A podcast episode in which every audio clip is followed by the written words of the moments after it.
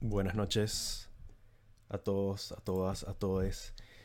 En un nuevo episodio de Buenas Charlas. Sí, esto por fin le, pusimos nombre a algo de este, de este streaming. Hoy metemos la primera de las que espero que sean varias eh, charlas internacionales. Y quería empezar con. con un amigo que. que no sé cómo me conoció. O sea, ahora le voy a preguntar exactamente cómo fue que me encontró en, en internet, ¿verdad? Por cosas de la vida, Luis, eh, del canal de YouTube Sin Delay de Chile. Es un canal, o sea,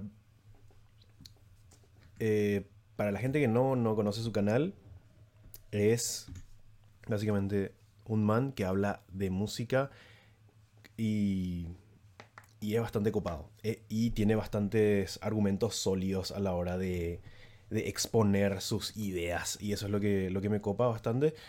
Y en, esto, en estas últimas semanas, eh, como que estuvo haciendo un shout out, por ejemplo, estuve escuchando el último álbum de Young Lucy, por ejemplo, que encontró gracias a que vio un review mío justamente eh, también eh, le copó bastante el contenido del canal de Buenos Oídos y hizo también un video recomendando a este humilde servidor junto a, otros creadores de contenido que hablan de, música en su canal. Así que es bastante cool que esto ocurra, que haya como este soporte entre, entre personas que hablan de música y que le dan bola a, a música que de por ahí el mainstream no le, no le, da tanta cabida, ¿verdad?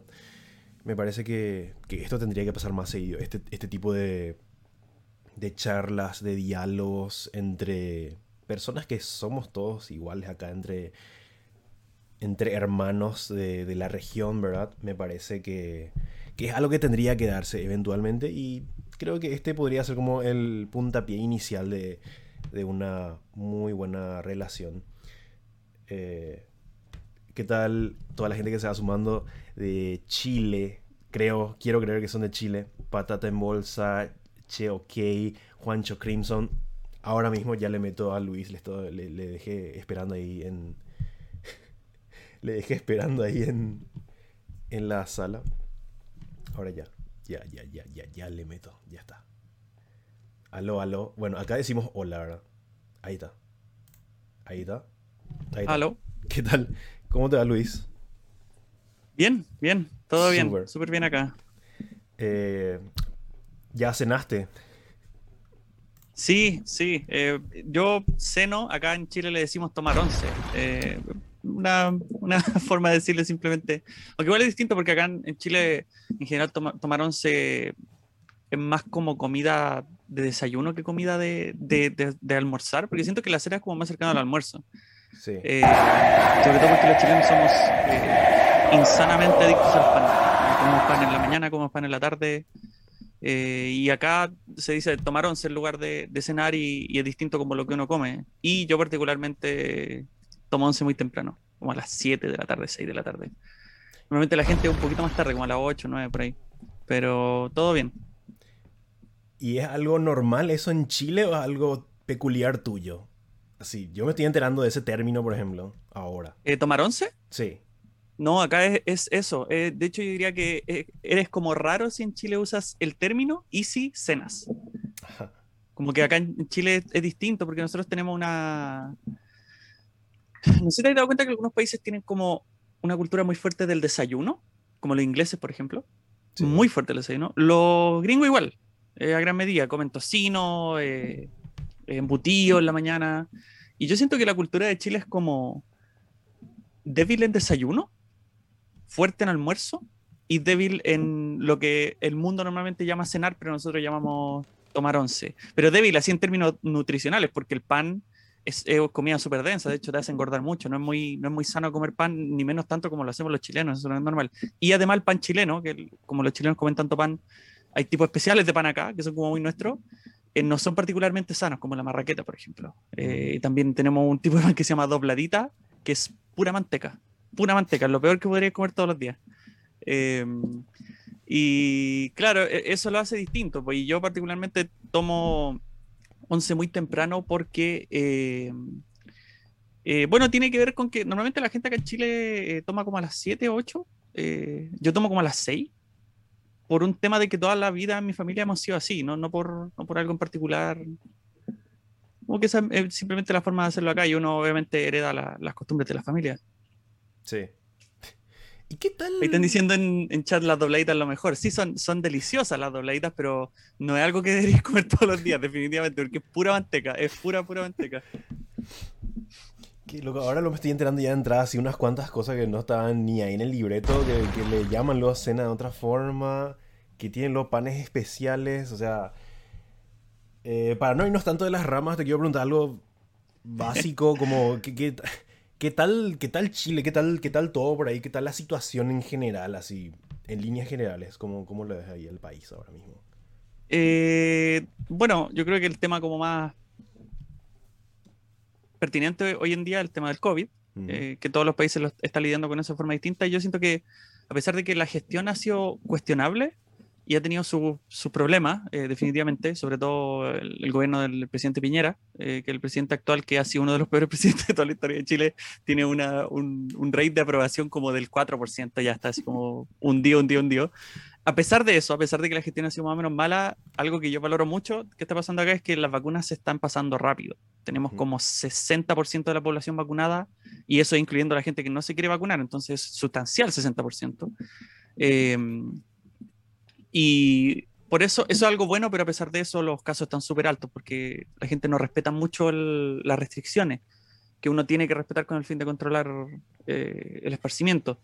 Entonces eso como que la situación está mala, pero al menos tiene aspectos positivos como la vacunación, porque otros países de Latinoamérica, al menos gente con la que yo hablo, de, Panamá, de México, de Colombia, me han dicho que como que en algunos de sus países es como 20%, 10% de la, de la gente vacunada, lo que es horrible. Entonces eso es bueno, a pesar de que el COVID está medio complicado, y obviamente yo creo que, que ya sabes, porque el 2019 fue noticia mundial lo que pasó acá en Chile con la con el estallido social que le llamamos, que tiene que ver con un, con un punto culmine, con, una, con un, punto básicamente de, de, hervir con la opinión que tiene la gente con el, con el gobierno de, Piñera, que desde ese entonces han, han, empezado a ocurrir cambios que han sido sumamente positivos, a mi parecer. Uno de esos, el rechazo a la, a la, constitución que se implantó de forma autoritaria durante la dictadura militar de Augusto Pinochet en los 80, eh, desde el 73 en realidad. Eh, entonces, en Chile han estado las cosas media raras, media chistosas desde antes del COVID. Hemos estado en, situaciones complicadas, pero obviamente el COVID nos afectó a todos y es lo más importante ahora mismo. Obviamente el cambio político es importante, pero yo creo que antes de hacer cambio político hay que solucionar este problema porque literalmente está matando gente todos los días y, es horrible. Pero eso, esa es como la situación actual. Igual con el peor presidente que me decís que tienen ahí, igual le hace como 10 a 0 al, al nuestro acá que es deplorable. La gestión acá no tiene nombre, no. Yo creo que todo el streaming me podría estar quejando de eso, pero la idea no, no es. O sea, podría usar este tiempo para que gente de otros lados se enteren de que acá estamos en el horno en ese, en ese tema. Pero sí, le, le dicen lo, acá me dice Toti en el chat. Marito de la muerte es uno de los uno sobrenombre?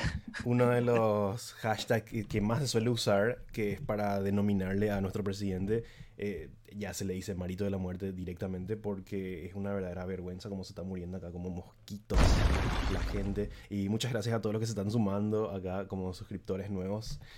Eh, pero nada, e, era nada más que eso. Ya que salí a contar acá cómo está la situación, te digo que acá está muy triste. Y dependemos de otros países como para poder salir adelante en el tema de, que avancen las vacunaciones y todo eso. Así que solamente dependemos de, otra gente, no dependemos de nosotros mismos. Es así como en el fútbol mismo. Y hablando de fútbol, ¿de qué, de qué club sos, por ejemplo? Así. Eh, no, no, soy muy futbolero. Eh, nunca, bueno, no soy una persona muy deportista en general. Y tampoco, o sea, entiendo básico del, del, fútbol, y mi familia tiene, creo que tiene historial de ser de la Universidad de Chile, eh, que es uno de los dos equipos más populares acá, o tres equipos más populares junto al, a Colo Colo y Universidad Católica.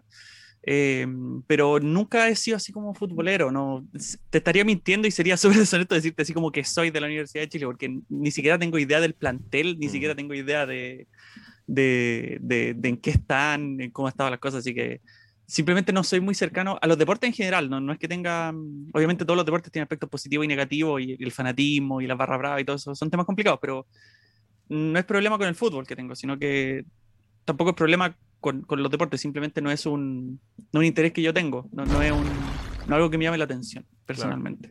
A pesar de que lo respeto profundamente y, admiro y también respeto que, que, a, alguien le apasione.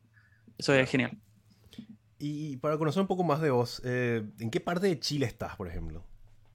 Eh, yo soy de la región metropolitana, de Santiago, que es eh, que está geográficamente hablando más o menos en el medio, porque yo creo que, todos saben acá que Chile es como una, una franja muy delgada de tierra, que se va como enanchando a medida que llega al sur, y que obviamente nos separa la cordillera con los argentinos, que son el país que tenemos más cerca técnicamente, gran parte de Chile. Y eh, yo estoy justo en el centro, porque la región metropolitana está como más o menos eh, en, el centro geográficamente hablando y eh, es beneficioso y es malo también vivir acá. Es beneficioso porque Chile es un país muy centralizado, absurdamente centralizado. yo no creo que sea algo positivo del país, pero es algo positivo a veces para mí porque al vivir en el lugar más centralizado tenéis más acceso a, a tipos más diversos de comercio y más nicho, pero también tiene sus cosas negativas porque al ser eh, la región metropolitana hay un, hay un, fondo, mucha población está muy apretada. Si gran parte de la población de Chile está en este lugar y por eso mismo para temas de COVID se vuelve un infierno, se vuelve un absoluto infierno eh, controlarlo, porque otros lugares de Chile, sobre todo lugares más para el sur, que se caracterizan por ser espacios más amplios, a veces más rurales, es un poquito más fácil controlar el virus porque la gente no está tan apretada en ese sentido, no es como, no hay como tanta, no sé si sobrepoblación es el término, creo que no, pero no. hay tanta densidad de población en un puro lugar, en cambio acá en Santiago sí, sí hay mucha, mucha gente eh, en un puro lugar, así que bueno, tiene sus cosas positivas y sus cosas negativas, siempre he sido Santiago, eh, a pesar de que mi familia viene del, me refiero así como mi abuelo, eh, venía del sur de Chile, del, de casi llegando a, a, Punta Arenas, que es la región más, en el fondo, sureña de Chile, que ya está conectada directamente con Argentina. Pero eso, yo siempre he sido santiaguino y siempre he sido de Maipú, de la comuna de Maipú, que es una comuna que es bastante grande, una de las más grandes de, Santiago. Igual creo que es algo que pasa en todas las capitales, esto de que se concentra una densidad importante de gente en las capitales. Me parece que es algo que, que se da tipo acá, acá mismo y todo. Creo que, creo que en Asunción es como que... No es que vive la gente acá, la diferencia creo que es que la gente por lo general no vive en Asunción o sea, yo no soy lo de Asunción, de hecho, yo soy de San Lorenzo, que es una, una ciudad que está un poco alejada de, de, Asunción. Estamos como a dos ciudades de Asunción de distancia. Pero es como que en Asunción viven mucha gente, ¿verdad? Tipo en el pero en el centro mismo es como que la gente se va solamente para trabajar, por ejemplo. Es así, un fenómeno extraño. Es como que es un lugar que le habitan gente que no vive en Asunción. Es así. Eh, gente que va solamente para laburar y a las noches es como que, y los fines de semana es como que está muerto el centro de acá de, de Asunción, que es, un, es una ciudad así grande, pero el centro es como muy pequeño, es así, está como varias cuadras nada más, eh, es como una, un, un, barrio grande, te podría decir que es el centro de Asunción. un centro económico, ¿no? Sí, y es así, netamente la gente se va para laburar y no vive ahí por una cuestión de que es muy caro vivir por ahí, es así o es muy caro o, o, terminas viviendo así en un departamento de dos por dos más o menos. Es así más o menos. Ah, ya, ya. Eh, me imagino que dentro de mi ignorancia debe ser como lo que pasa con lugares como Nueva York, ¿no? Como que la gente solamente va para, para, trabajar, como que no hay, no hay mucha... No es como un lugar para vivir, sino que es una cuestión que a, la, a la que la gente aspira más que nada, ¿no? Sí. Por fin económico, que obviamente entendible. Sí, pero comparar así Nueva York con Asunción es así, creo que es la peor comparación que puede haber, pero sí creo que se entiende como para hacer ese paralelismo, creo que, creo que sí, para, para explicar mi punto. Em, a ver, ¿y hace cuánto, por ejemplo, arrancaste con, con Cindy Lay? Eh, técnicamente empecé el 2015, en abril ah, del 2015. Eh, porque, bueno, así como resumiéndote la historia del canal, o, mi historia así como hablando y, escuchando música de forma menos casual. A mí siempre me ha gustado la música, sobre todo desde chico, uno por mi papá que es súper rockero, de los 70 mi papá siempre, o sea, gracias a la herencia de mi papá, yo ya en fondo de una edad muy joven conocía el hard rock, el rock progresivo. ¿Cuántos el pop años rock. tenés así, antes que nada? Yo tengo 28, eh, nací en el 92 y este año cumplo 29. Esa, es mi, mi, edad ahora mismo. Y bueno, mi papá tiene 64, entonces como que vivió la época tardía de los 70, principio del 80 en su juventud. Y eh, él me metió full en, por herencia, por escuchar lo que escuchaba él eh, en, el, en, el, hard rock, es ultra fan de Zeppelin, ultra fan de Pink Floyd, ultra fan de, incluso del, del, pop rock más ochentero. Mi papá ama Inexes, Guns N' Roses, eh, Van Halen, todas esas bandas de, hard rock clásicas. Eh, y bueno, cosas también más antiguas, como el Grand Funk, por ejemplo, toda esa onda del, del, del heavy side rock psicodélico, los Doors. Y mi mamá, que es más joven, ese año más joven que mi papá, eh, es de la generación ochentera. Eh, ella vivió su juventud de los 80, entonces obviamente ya me metió en, lo, en el mal llamado rock latino, Soda, eh, los proyectos de, de cercano a Virus, todo lo que es el New Wave Scene Pop latinoamericano, también pop rock como Los Enanitos Verdes, toda esa música. Entonces como que siempre como que tuve una base familiar de música, que era los gustos de mis papás básicamente. Eh, mi mamá también eh, eh, ama mucho la música y canta mucho, entonces la razón por la que sé cantar y por la que me gusta cantar es básicamente porque mi mamá siempre cantó cerca mío, a pesar de que ella no es, no es cantante ni vocalista, sino que simplemente disfruta cantar. Y eh, siempre, en el fondo, a partir de eso, obviamente uno se extiende a cosas. Eh, y, siempre escuché música, pero eh, hay un momento en mi vida en donde como que me, me, empecé como a diversificar y a tomármela mucho más en serio. Uno, aproximadamente como 2011 y 2012, que fue cuando me metí harto en el prog. Yo creo que todos tenemos un momento donde nos metemos harto en el prog, es como un, un, un, rito de paso para mucha gente. Es un género muy importante y muy como que te lleva de un momento a otro en términos de, lo que conoces de música, porque igual te abre el horizonte, a pesar de que el prog no es la música más diversa del mundo, si que por ejemplo venís solamente de hard rock o de pop rock, el prog igual te abre las puertas, cuando escucháis bandas como, no sé, como, como Genesis o, o Jethro o Yes, es distinto, es distinto igual es un poquito desafiante. Y tuve una época muy como amante del prog y más o menos elitista, hay que ser honesto, eh, más o menos como el 2011-2012, entrando a la universidad.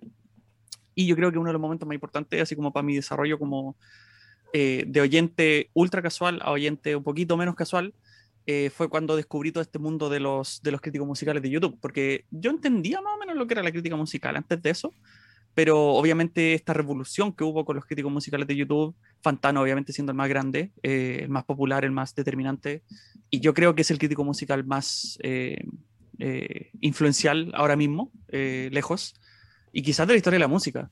Em, y bueno, y todos los que venían con él, pues como, como Corky Nature, Spectrum Pulse, y más o menos como 2013 descubrí el fondo Fantana y me di cuenta de que no sabía nada de música. Yo creo que eso es lo que todo el mundo se da cuenta cuando ve a Fantano, de que tú crees que sabes de música, tú crees que tienes un conocimiento mínimo, pero em, no es así. Y de lo que, me di cuenta... Yo, yo creo que el tipo lo que sabe demasiado, tipo, sabemos ya algo, pero él sabe demasiado ya. Sí, ¿no? Y, y, bueno, el hecho de que, de que, pueda reseñar cinco álbumes a la semana eh, habla de, de, que al menos tiene una, una super fuerza sobrenatural, porque yo creo que tú sabes, siendo, básicamente compañero de trabajo, reseñar un álbum a la semana ya escaleta. Es mucho, es demasiado a veces, e, es, taxante, es cansador. Imagínate cinco. Te, te digo, sí. Eh, pero básicamente como que al, al, verme enfrentado a esa comunidad de gente que se dedica a hablar de música y que tenía un bagaje mucho más sofisticado eh, en relación a mí, de la música, me di cuenta que tenía mucho que aprender porque literalmente miraba así como lo que, lo que estaba reseñando Fantano y no conocía nada, nada, así como, obviamente las bandas más populares, me acuerdo que 2013 puede haber sido que haya visto la de Queens of the Stone Age, de ese maravilloso álbum, el Like Clockwork, eh, y como que conocía ciertas cosas, pero dije así como, weón, mi horizonte musical es mínimo, soy, soy, un, soy un alfeñique al lado de este tipo. Y eso me motivó, me motivó mucho, me, me hizo criticarme a mí mismo y me motivó mucho a, a conocer más música. Y a partir de eso, obviamente, influenciado por él, el, mi influencia principal, eh, es una de las personas que más admiro en el mundo, en la vida. Eh, empecé a escuchar más música, ampliar mi horizonte y empecé el 2015 básicamente a copiar su, su fórmula. Ahí eh, abrí sin delay y me puse a reseñar álbumes contemporáneos. Y de hecho el año 2015 fue bastante importante para la, la comunidad de, de, críticos musicales latinos o de, eh, eh, de comentaristas musicales latinos porque el 2015 empezó Profe Rayado, que mi, mi amigo Raimundo, eh, con una persona con la que colaboro constantemente, y El Enemigo también empezó ese año. Eh, eh, Juan Antonio Carulla también empezó su proyecto, a pesar de que era distinto en ese tiempo, todos éramos distintos, éramos más jóvenes y teníamos ideas distintas, pero empecé eso y a medida que fue avanzando, porque hice todo más o menos un año entero de reseñas, y me di cuenta que no tenía mucho que agregar, me di cuenta que no tenía mucho de lo que decir en torno a los lanzamientos que, de los que hablaba, y los lanzamientos de los que hablaba ya estaba más que discutido, ¿no? Como que simplemente era así como una copia de Fantano, derechamente no, no tengo problema en admitirlo. Uh -huh. Es parte de crecer y de mejorar tu contenido, eh, entender en qué sentido falla. Sí. Y eh, en ese momento, básicamente, eh, empecé a pensar así como otras formas de, de, de hacer contenido. Y me tomé un, un, break más o menos grande durante gran parte del 2016. Eh, y el 2017 volví con, con, esta idea de que dije, ya, ¿cómo puedo hacer algo mío? ¿Cómo puedo hacer algo mío? ¿Cómo puedo aportar? Porque mi amigo Raimundo, por ejemplo, el profe Rayado, ya había encontrado su nicho hablando de música chilena de acá, lo que admiro profundamente. Pero en ese tiempo yo estaba pensando así, ¿cuál puede ser mi nicho? ¿Qué puedo hacer yo para formar mi propio eh, eh, identidad al hablar de música. Y una de las cosas que a mí me pasó y que yo creo que a mucha gente le pasa es que, es que hay mucha música que es muy importante. Hay muchas discografías y muchos artistas que tienen álbumes muy clásicos importantes, eh, como Swans, por ejemplo.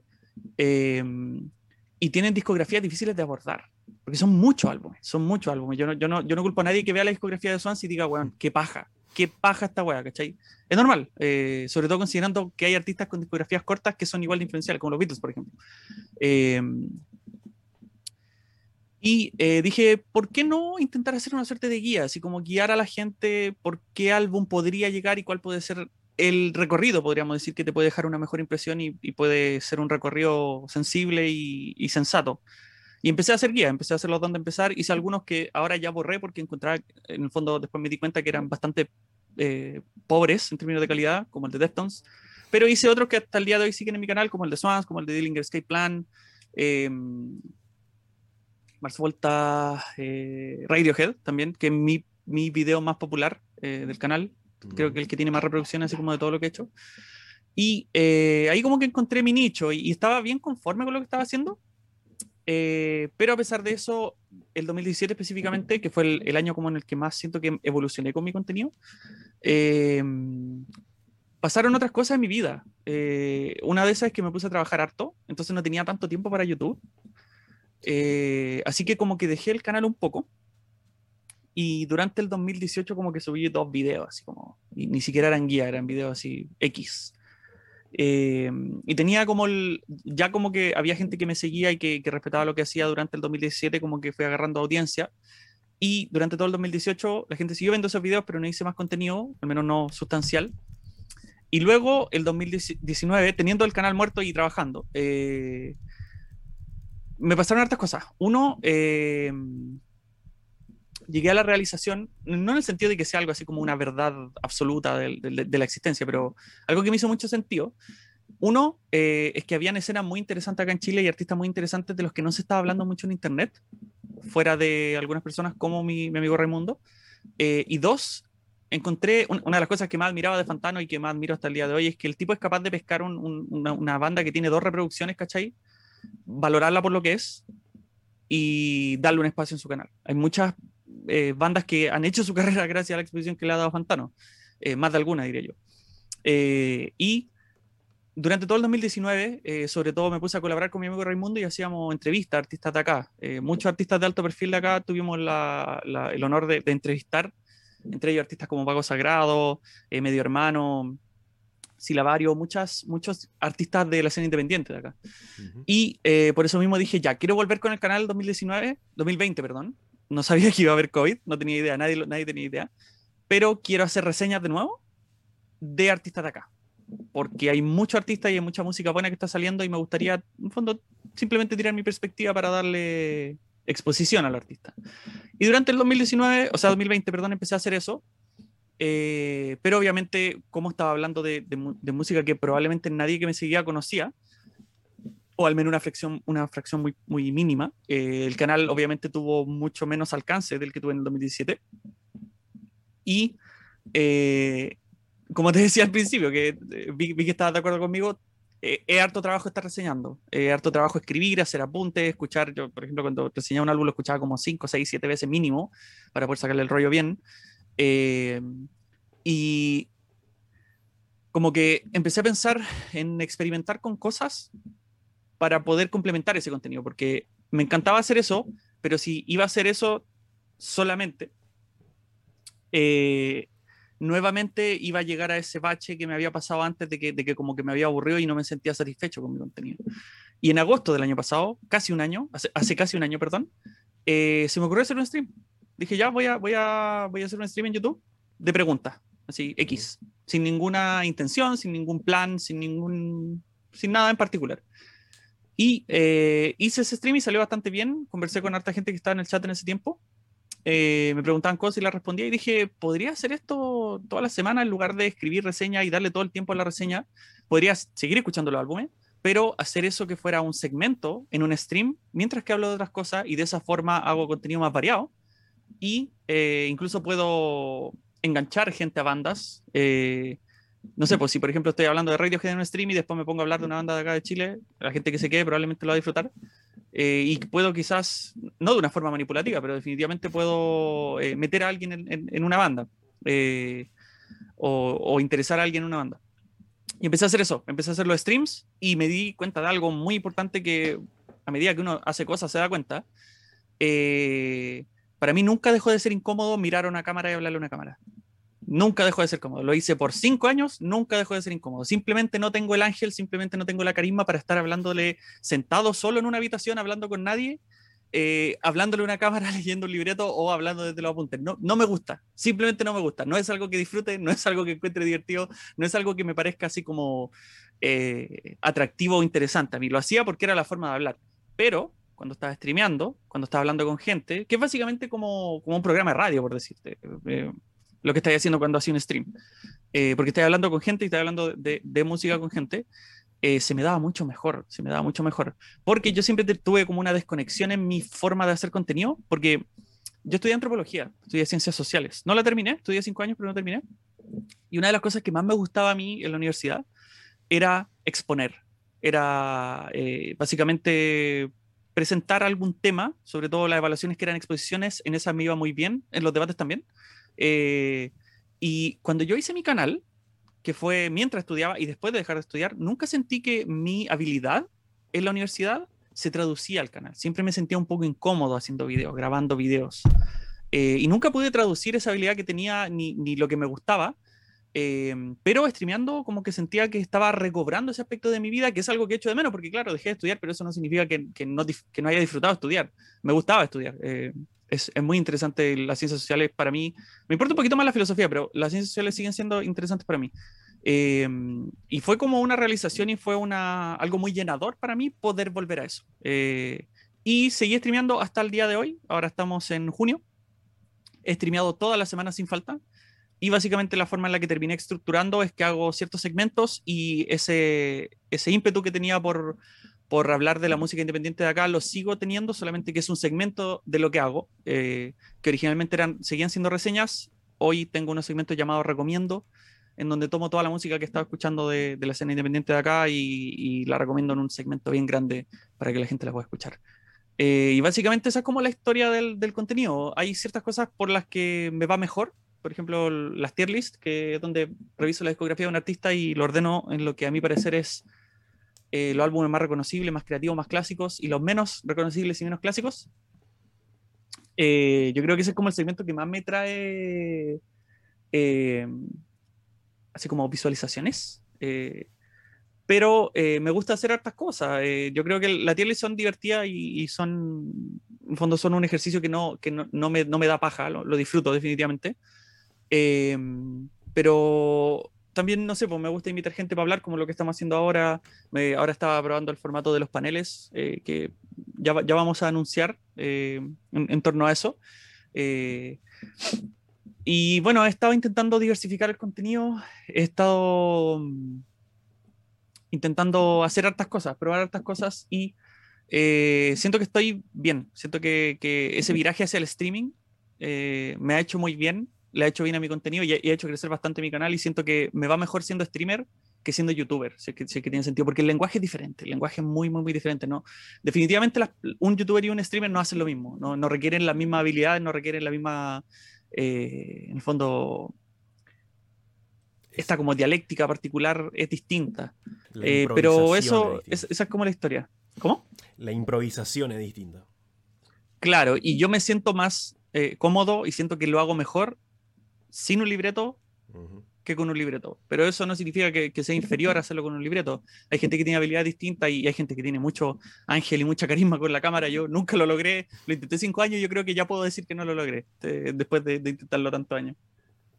Me siento demasiado identificado con todo lo que contabas. Así, eh, el tema esto de hacer un contenido que de por ahí a vos, o sea, cuando empecé a hacer esto de buenos oídos, es así empecé a hacer contenido que a mí es un contenido que a mí me gusta ver en internet.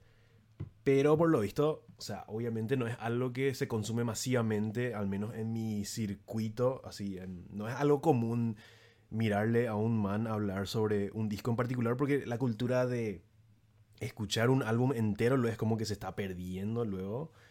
Y es como que es complicado, es, contenido realmente para mí mismo y es como que eh, de repente me lleva a, replantear ciertas, ciertas cosas, ¿verdad? Ahora como que de verdad sí tengo algunas ideas en la cabeza que sí llevan un poco más de, eh, de guion, de edición, ponerle, es como eh, tratar de, de, no hablar tanto de crítica, o sea, tratar de hacer menos apreciaciones de la música, no porque es algo, como decirlo, no porque sea algo negativo, sino porque, no sé, me parece que podría llegar a hablar de la música que me gusta desde otra mirada nada más, o sea, tratar de hablar desde, no sé, desde contar una historia que de por ahí no está en internet, que es algo que acá pasa mucho, porque en Paraguay como que no hay mucho registro de la historia de la música que, que no sea la música popular al menos, es como que no hay mucho registro y eso es algo que pude notar en, en solamente un video que pude hacer de, de una de las bandas que,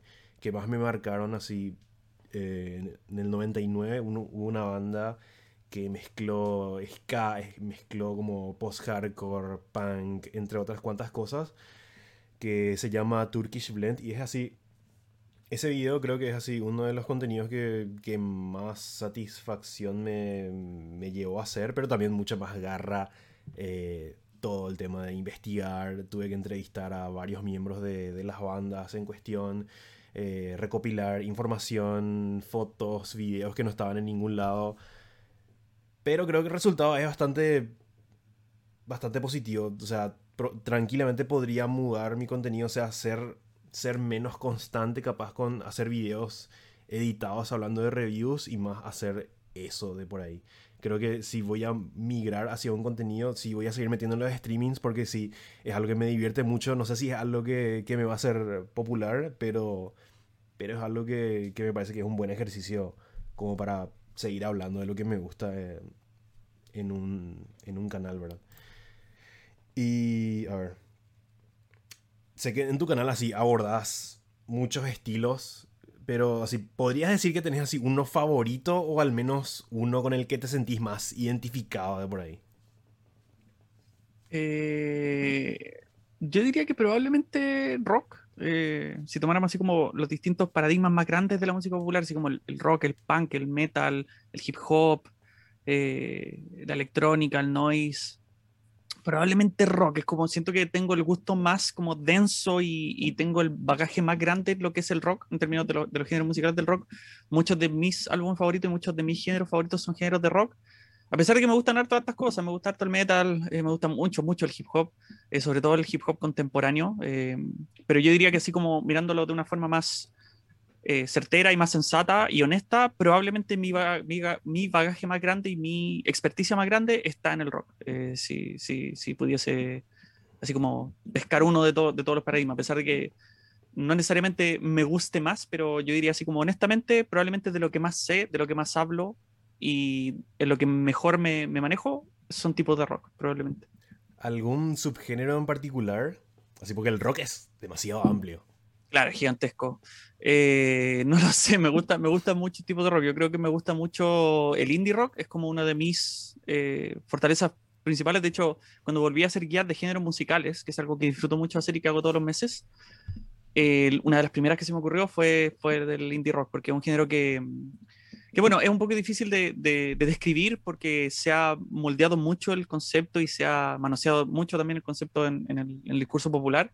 Eh, y siento que es una, una, filosofía y un género musical que trae una, una, forma de hacer rock que va mucho con los principios que a mí me gustan, que básicamente un rechazo hacia el conservadurismo y hacia el elitismo en la música. Yo creo que el indie rock es como eso, es como, obviamente el punk es más eso, sobre todo géneros como el post-hardcore, pero yo diría que dentro del rock, el género más como anti-elitista puede ser el, el, indie rock, si que tuviese que buscar, quizá el slacker eh, quizás noise rock obviamente es ruido, pero es mucho más ruidoso, pero siento que así como de los que más se han desarrollado, los más amplios, probablemente el indie rock podría ser uno de esos, eh, pero me gustan harta, hartas cosas, eh, obviamente por mi bagaje y, y, por todo lo que escuchaba antes de meterme a escuchar más música, me gusta mucho el prog también.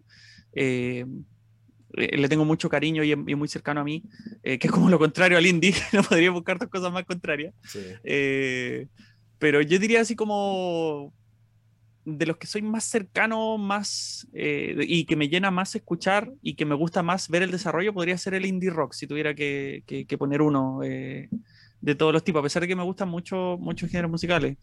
Eh, yo diría que como el indie es como mi fortaleza. Igual así el indie es súper amplio también, pero, pero ya, ya, creo que se entendió súper bien el punto. Bueno, eh, te convoqué así para hablar de temas varios, pero ninguno ¿Mm? en particular pongámosle. Pero creo que si vamos a hacer foco en algo, lo que me gustaría es tratar de analizar un poco algunos puntos que hacen a la escena independiente de la música latina de lo que es hoy, así. Así, para ir de a poco, primero que nada me interesa saber cómo le ves a la escena indie de tu país, por ejemplo, hoy en día. Eh, yo diría que bueno, la historia de la música chilena es bien interesante, eh, sobre todo del lado independiente, porque en Chile durante los 90 y durante el 2000, y yo creo que quizás también en tu país puede ser el caso, es algo muy que pasó en Latinoamérica. Algunos países como Argentina siento que se salvaron un poco de eso, pero en general yo diría que esta es como la historia de, de, de las escenas independientes latinas. Había una tiranía muy fuerte de, la, de los sellos y, y, del lado más corporativo de la música eh, durante los 90 y durante el 2000 sobre todo. Y eh, durante esas épocas hubieron muchos artistas underground que fueron como poniendo granos de arena, forjando algo así como una, semblanza de una escena o de medios o de un mundo de música independiente. Y lo que pasó aquí en Chile fue que en el 10 eso explotó. En el 10 tuvimos una explosión gigantesca de música independiente, obviamente centrada en algunos géneros, eh, como el indie pop, como el indie rock, como el jungle pop acá. Eh, de hecho, mucha gente le llamaba la escena del pop de guitarra acá en, eh, en Chile. Eh, a pesar de que no habían tantas bandas de, de jungle pop, pero se entiende eh, la, la, idea. Mm. Eh, y esa, esa, escena no solamente fue, fue de cierto género, sino como que levantó un espíritu para que mucha música pudiese surgir, porque acá tenemos bandas que han salido de la escena independiente y que no tienen nada que ver con el indie rock, ni con el indie pop, ni con el jungle pop, como Vago Sagrado, por ejemplo, que es una banda que toca un montón de cosas, tocan heavy psych, tocan post-punk, tocan crowd rock, eh, de hecho una banda más cercana a la sensibilidad más experimental y más paciente del, rock. Eh, y yo diría que, que, eso fue como lo más importante durante el día, fue una explosión muy grande. Eh, yo diría que gran parte de la música más creativa de la historia de Chile ocurrió durante el 10, sobre todo si hablamos de la música popular, obviamente excluyendo todos los mundos como del jazz y del mundo más académico, como la música clásica, ese tipo de cosas que, que no es mi mundo, no, no, tengo nada que comentar en torno a eso.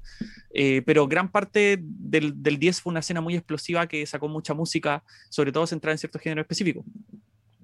Eh, y hoy en día obviamente seguimos sintiendo los, los, efectos de esa explosión. De hecho, con mi amigo Raimundo queremos hacer un, un, segmento específico enfocado en mirar todo lo que pasó durante el Día de la Música Chilena Independiente, que es un proyecto gigantesco que no creo que salga luego, pero eh, seguimos sintiendo los efectos de eso, pero obviamente se ha sentido un, un freno por el COVID, que, que ha, en el fondo ha mutilado gran parte de las escenas musicales de todo el mundo. que no es no culpa de nadie acá. Eh, pero a pesar de eso, hoy en día seguimos eh, enfrentando esa oleada. De hecho, solamente el año pasado tuvimos un lanzamiento increíble acá en Chile. De mis discos favoritos fue el disco de Mismo Inerte o de Martín Berríos, eh, eh, Frócola Frappé, eh, Chini.png. Hubieron muchos proyectos muy buenos el año pasado, música muy genial y sigue muy fuerte hasta el día de hoy. Lo que yo encuentro que, que está ocurriendo y que debería ocurrir más es, eh, es que se diversifique, porque obviamente la escena independiente chilena hasta el día de hoy sigue estando demasiado enfocada en ciertos géneros y me gustaría que es, ese apañe que tienen los artistas de esos géneros como el indie pop, como el indie rock, eh, se extendiese a toda la música, sobre todo al mundo del metal, porque Chile tiene una herencia de metal gigantesca, tenemos una tradición muy grande, de hecho una de las bandas más importantes de, yo diría así como, o más influenciales del, del Death Doom eh, a nivel mundial, es Mar de Grises, y Mar de Grises son de acá. De hecho, cuando se separó Mar de Grises, fue noticia mundial en los blogs de metal, yo veía así como la gente quejándose porque se había separado Mar de Grises, y es una banda de acá. Eh, me gustaría que, que, que, todo ese talento que hay en la escena del metal se, se, mezclara con esa ideología así como de hazlo tú mismo y con ese apañe que tienen la, lo, los músicos de esos géneros musicales, porque lamentablemente siento que el metal sobre todo... Eh, eh, no siento que sea un género intrínsecamente más egoísta, pero mucha gente es más como que se la ve por la suya e intenta como apelar a sensibilidades extranjeras dentro del metal acá en Chile. Eh, y me gustaría que, eso cambiase, que pudiésemos construir algo con más identidad, más propio. Ah, está ocurriendo, pero me gustaría que ocurra más fuerte, eh, más grande. Eso como, como veo la escena ahora mismo. Eh, seguimos con esa, con esa potencia, ese empujón que hubo en el 10, pero hay mucho trabajo que hacer. Y bueno, yo, mi amigo Raimundo, toda la gente que hablamos de música de Chile, intentamos como aportar eh, a nuestra manera, pero obviamente eso es un fenómeno cultural que toma tiempo y, y hay que tener paciencia en ese sentido. Como que así veo la escena ahora mismo pero es, siento que es un buen momento, siento que es un muy buen momento. Ser músico independiente en Chile durante los 90 y el 2000 era muy mierdero y hoy en día no es tan mierdero. No es genial, no es perfecto, hay mucho que trabajar, pero no es tan mierdero como era antes. Sí. Y justamente esa explosión que decís que se dio así en la década de los 10, digámosle, qué difícil decir la década de los 10. Eh, teníamos como un grupo de amigos acá en Paraguay, un nicho ponerle que des, ponerle que nos llegábamos ni a 200 personas que, que se hicieron fans así de, de proyectos de, de, Chile como Astro, por ejemplo, o Alex and Wonder, o uh -huh. eh, el, el, indie pop de Chile. Inclusive en mi caso, Denver, por ejemplo, también me gustaba mucho. Sí, un proyecto muy, muy, muy grande acá, eh, sobre todo en, o sea, haciendo... Ellos venían de esa oleada del 2000 que eran pioneros, y sobre todo Admanter, eh, que es instrumental para el, para el desarrollo. Y bueno, Denver también fue súper explosivo. Son, así como que los nombres que me estáis nombrando son pilares de esa escena. Eh, estáis achuntándole perfecto al, al, en el fondo al, al roster. Sí. Y, y, notaron por allá que esa, esa escena indie estaba reventando también afuera. Creo que una banda, hay una banda también, Folaxoid podía ser, no sé si se dice así. Foyaxoid, sí. Eh, a pesar de que ellos son como más. Bueno, su música es bien rara, como que tocan crowd, tocan rock experimental, tocan ah, elementos electrónicos también, pero sí, también ellos tuvieron una, una, un desarrollo muy importante y fueron también un nombre que, que brilló afuera también. Eh, de hecho, Foyaxoid teloneó a Radiohead cuando sí, vinieron a Chile. Lo les que veía, es. Un, les veía así tocando en festivales internacionales y me, siempre me preguntaba cómo, cómo pasaba eso así como, no sé, ¿hay, hay, hay alguna explicación de eso? ¿Cómo, ¿Cómo ocurre este, este traspaso de fronteras, se podría decir, de la música chilena en aquel entonces? Eh, yo diría que, que quizás mucha gente de Latinoamérica, como compartimos, bueno, historia desde siempre, tenemos una historia colonial en común, los latinoamericanos, entonces, al, ser tan similares entre, nosotros y al, a veces tener los mismos problemas, nos hace, al menos lo que me pasa a mí es que me hace muy feliz y me inspira mucho ver que otros países están triunfando y que están sobrepasando esos problemas.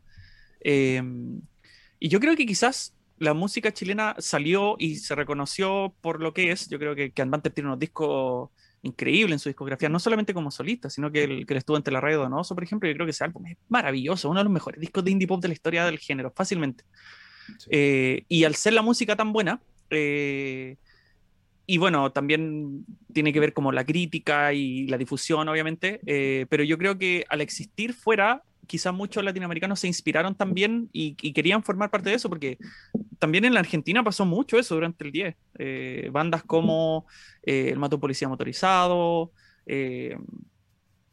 Tobogán Andaluz, hay, de esos mismos géneros que estaban sonando mucho, la Liga Menor en el Tui también, de esos géneros que estaban sonando mucho acá, eh, también hubieron muchas bandas en Argentina y en toda Latinoamérica, siento yo. Solamente que en ciertos países como que hubo una explosión más grande y quizás fue más traducible la música. Yo creo que un, fenómeno bien interesante que yo no podría explicar, sino que simplemente existe, es que hay muchos países de Latinoamérica que quieren mucho a los chilenos.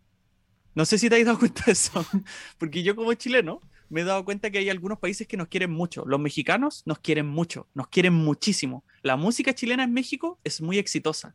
De hecho, hay bandas que acá fueron populares y fueron eh, clásicas, eh, como La Ley, por ejemplo, que es una banda que, venía desde los 80 y, en los 90 hicieron pop rock, hicieron rock alternativo bastante interesante.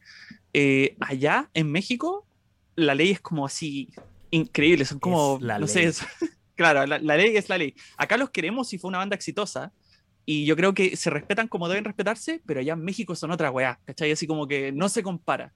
Lo mismo otras bandas de acá como los Bunkers, que son muy grandes y muy eh, respetados acá, eh, son muy populares, pero allá en México los Bunkers son, son otra cosa, ¿caché? Como que los mexicanos aman la música chilena, no sé por qué, sinceramente no sé por qué. Y de hecho, hasta el día de hoy se siente eso con muchos artistas de la escena independiente, por ejemplo, Niños del Cerro, que yo creo que acá se respetan mucho, pueden ser como la banda más icónica y emblemática de la escena independiente de la década pasada, pero allá en México también los quieren harto, y que sea una banda tan chica, eh, que tiene dos álbumes y que no ha tenido en el fondo la trayectoria de los bunkers o de la ley, que se quiera tanto allá en México, habla mucho de que la cultura mexicana resuena mucho con la chilena. Y sinceramente no sabría decirte por qué. Uno puede mirar hartos eh, aspectos culturales, puede ser el idioma, el acento, eh, la historia compartida, las influencias. es un tema difícil, yo creo que, que, un, que, un, que, un, antropólogo podría hacer una tesis sobre eso fácilmente, porque es muy interesante. entonces yo creo que eso también juega en, el papel de, que, de, esa explosión de música en el 10 en Chile, que no solamente sentimos en Chile, sino que los latinoamericanos también estaban viendo y quizás también se inspiraron por eso, lo que es genial. Eh, yo, yo, yo, creo que explota la música de toda la, la, escena independiente latinoamericana porque tenemos una historia complicada, no solamente por toda nuestra historia de, de colonialismo, sino porque esa, esa, como ese puño de hierro que tienen las, las disqueras eh, y, el mundo corporativo de la música, yo creo que en todos los países de Latinoamérica pasó. Quizá Argentina no, pero tampoco creo que sean tan libres de, ese, de, ese, fenómeno en particular. Entonces yo creo que puede ser eso, como em, cuando un latinoamericano triunfa, lo que los otros latinoamericanos deberían ver es, eh, en el fondo, es sentirse felices de, que esté saliendo bien las cosas y motivarse para hacer lo mismo. Eh, Obviamente no todo el mundo piensa así y hay mucha competitividad y mucha toxicidad en la comunidad latinoamericana en general. Eh, pero yo creo que eso es lo que debería pasar y quizás eso es lo que pasó. Obviamente es complicado de, decirlo, pero eh, es un fenómeno bien interesante. Y yo no sabía eso. Fíjate que, que, yo hace un par de años no tenía idea de que en Latinoamérica se entendía ese momento de la música chilena como lo entendíamos nosotros. Pero es bueno, es bueno, es muy bueno que, haya sido un fenómeno que no estaba localizado, que haya sido un fenómeno internacional latinoamericano eh, más que estrictamente chileno. Pero es bien complicado ese tema, yo creo que, es un tema de analizar, es una, es una eh, podríamos decir, un, es como una problemática interesantísima. Te digo más así como, como anécdota, allá por el 2015, 2016, teníamos con unos amigos un programa de radio en una de las radios más importantes acá de radios alternativas, podríamos decirlo, que, que queríamos armar un festival de música con bandas independientes de acá de la escena. Pero queríamos así como el broche de oro, queríamos que haya una banda internacional como sea, de alguna manera. Y, ¿Y qué banda se nos ocurrió traer o creer que podría haber funcionado acá? Era Astro en su momento.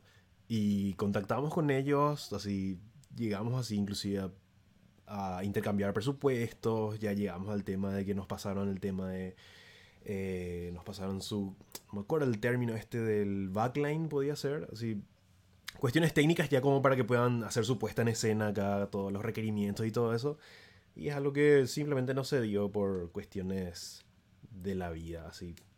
Cuestiones que creo que se escapan de, nuestra, de nuestras manos, ¿verdad? Pero, pero estuvo cerca así de, ocurrir eso de, de haberles traído acá a, Astro en Paraguay y eso iba a ser como nuestro gran logro. Al final trajimos a otra banda de Argentina que nos iba a salir mucho más barato. Igual nos encantaron en, aquel momento las piñas, no sé si les ubicas a las chicas, las piñas de Argentina. Es una... Eh, no, ¿Qué, tocan? Es surf rock, así, en, en líneas generales. Genial. Es, es buenísimo. Y, bueno, y terminamos haciendo ese festival que salió súper lindo. Llegamos a hacer un, solo festival después. Nos borraron de, los medios. Fue como complicado. Era, era un programa que trataba de ser independiente dentro de, la gran jungla mainstream, se podría decir. Era como el único programa que trataba de pasar cosas diferentes. Y, bueno, eh, no era lo que vendía en aquel entonces. Y, cerramos ese ciclo ahí con, con ese festival. y ¿Qué más te puedo decir? Bueno, creo que hasta ahí fue lo que, lo que llegó de mi conocimiento de música indie chilena en aquel entonces, cuando explotaron esas bandas de indie pop específicamente. No sé si después es como que se apagó ese hype de, de indie chileno afuera, o no sé si fue por acá nomás. Y, y es algo que no puedo decir de bandas argentinas, por ejemplo. Es algo que, que siempre hay una nueva y siempre la pega de alguna forma acá, ya sea en un nicho chico o grande, pero siempre hay una banda argentina que, que llega fuerte acá. O sea, ¿qué vos decís que falta para que las bandas de, te, hablo de, a nivel regional ya, ¿qué, ¿qué decís que hace falta para que las bandas de este lado del mundo la peguen afuera, por ejemplo? Yo creo que es bien complicado eh, ese, en el fondo, es, ese, fin, ese, como objetivo, a pesar de que sería bueno, sería genial, eh, pero yo creo que, algo muy fuerte es la barrera de idioma, eh, porque el inglés es el idioma del mundo, ¿no es, no es, el idioma de Inglaterra, no es el idioma de Estados Unidos, es el idioma del mundo. Y para que una banda sea grande es necesario, yo diría, que, que, canten en inglés. Eh, con el fin de que puedan entrar en todos los mercados más populares. de hecho, incluso las bandas que son reconocidas en las escenas independientes y en los círculos independientes más como eh, melómanos, son bandas de países que no hablan en inglés y que cantan en inglés. Es muy normal y, está bien, no, no, estoy diciendo que sea algo intrínsecamente negativo.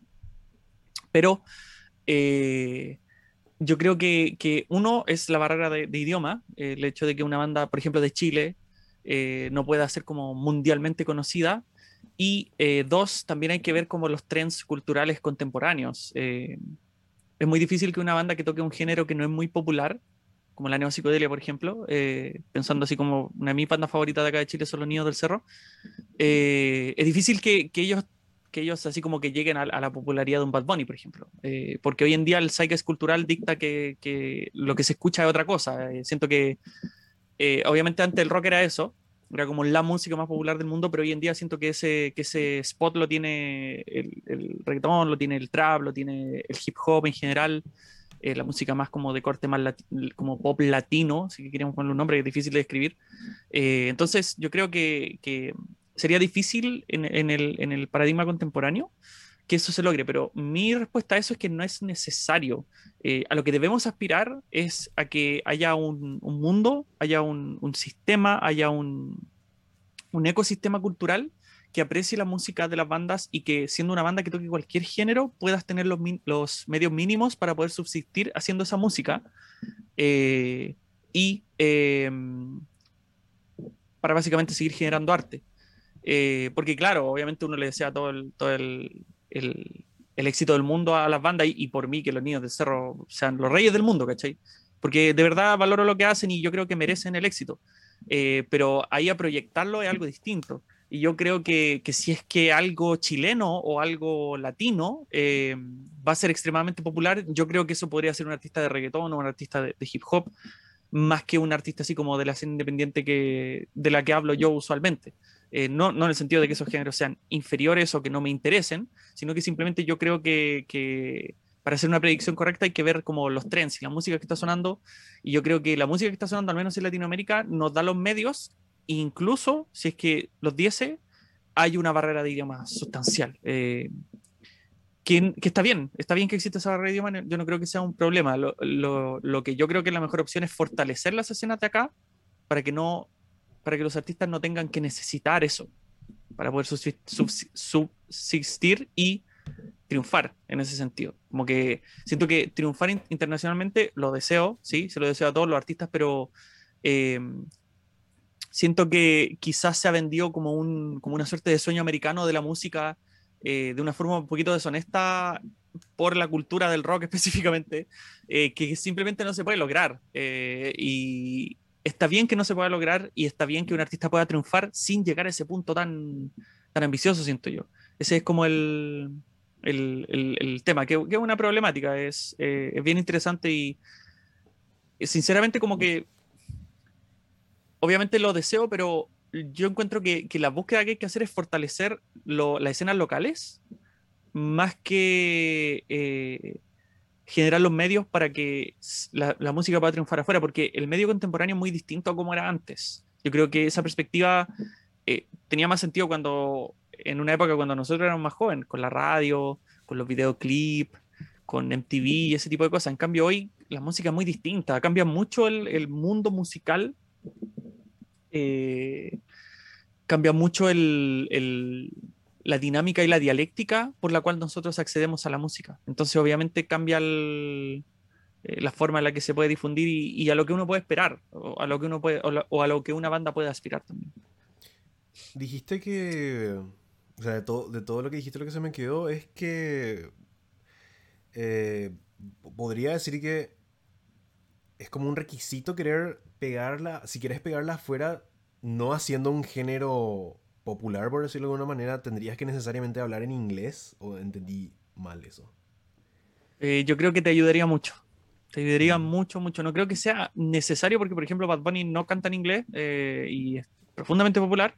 pero yo, yo, creo que siendo el inglés el idioma mundial, eh, te vendría muy bien cantar en inglés si es que tu objetivo es triunfar afuera. Y yo te lo digo por experiencia, porque hay muchas bandas de metal acá que, están hechas para triunfar afuera, que están hechas para triunfar en nichos de metal europeos, eh, sobre todo en Bandcamp. Hay todo un ecosistema de oyentes europeos que escuchan artistas chilenos y que la música que hacen los chilenos como que ni se nota que son chilenos, no en el sentido de que tiene que notarse, pero evidentemente hay un ímpetu por esos artistas de triunfar en esos nichos extranjeros eh, y es muy común, tú te metís, por ejemplo, a Radio Music ahora y veis los lanzamientos de Chile en Metal y todos tienen como una portada similar, tienen un título similar, tienen un lirismo similar y son como de nichos específicos, así como... Eh, o, un death metal particular, o un black metal particular, o algún nicho específico de metal como el death doom, por ejemplo, eh, que es muy, muy, muy querido en esos círculos como de, de, metal, bandcamp y, independiente.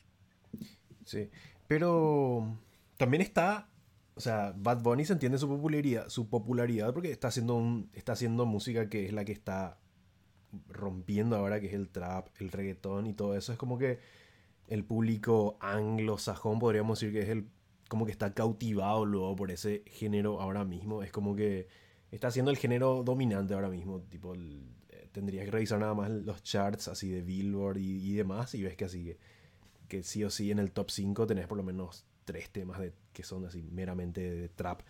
Pero están así los otros artistas que no necesariamente como que rompen esa regla. Igual, igual como que en la suya supieron traspasar esa frontera, ¿verdad? O sea, el caso de el Mató, que es como el más así exitoso, podríamos decirlo, de, la región, así de, gente del indie rock que la rompió cantando en español y siguiendo la suya después en... y llenando estadios. En 2019 estaban haciendo una gira y llenando estadios. Sí, así tenés un montón de ejemplos, así como Ed Maverick en México, por ejemplo, que el, el man lo único que hace es cantar baladas en español. Las ligas menores también, otro ejemplo. Y no sé. Me parece que lo que tienen ellos es. O sea, la mirada que tengo es como que. Lo que vende de ellos es, justamente la autenticidad por ahí que tienen. Es como que se mantuvieron muy en la suya. Es como que. Cuanto más argentinos, cuanto más mexicanos sean, mejor. Así como ya hubo casos eh, antes de ellos que la rompieron y llegaron a tocar en late nights como Café Tacuba o eh, Nicky Nicole por ahí podríamos decir. Bueno, Nicky Nicole no sé si tanto. Pero Café Tacuba, por ejemplo, que tocaban música súper experimental y no sé, tocaron en Conan O'Brien, por ejemplo, en los noventas. Y no sé, no sé a qué conclusión podríamos llegar con todo eso, ¿verdad? Claro, yo creo que eh, ese tipo de bandas, eh, a, lo, a, lo, que llegaron, más que a una fama internacional, es a ser apreciados por la crítica especializada y por los nichos más como melómanos mundiales, diría yo.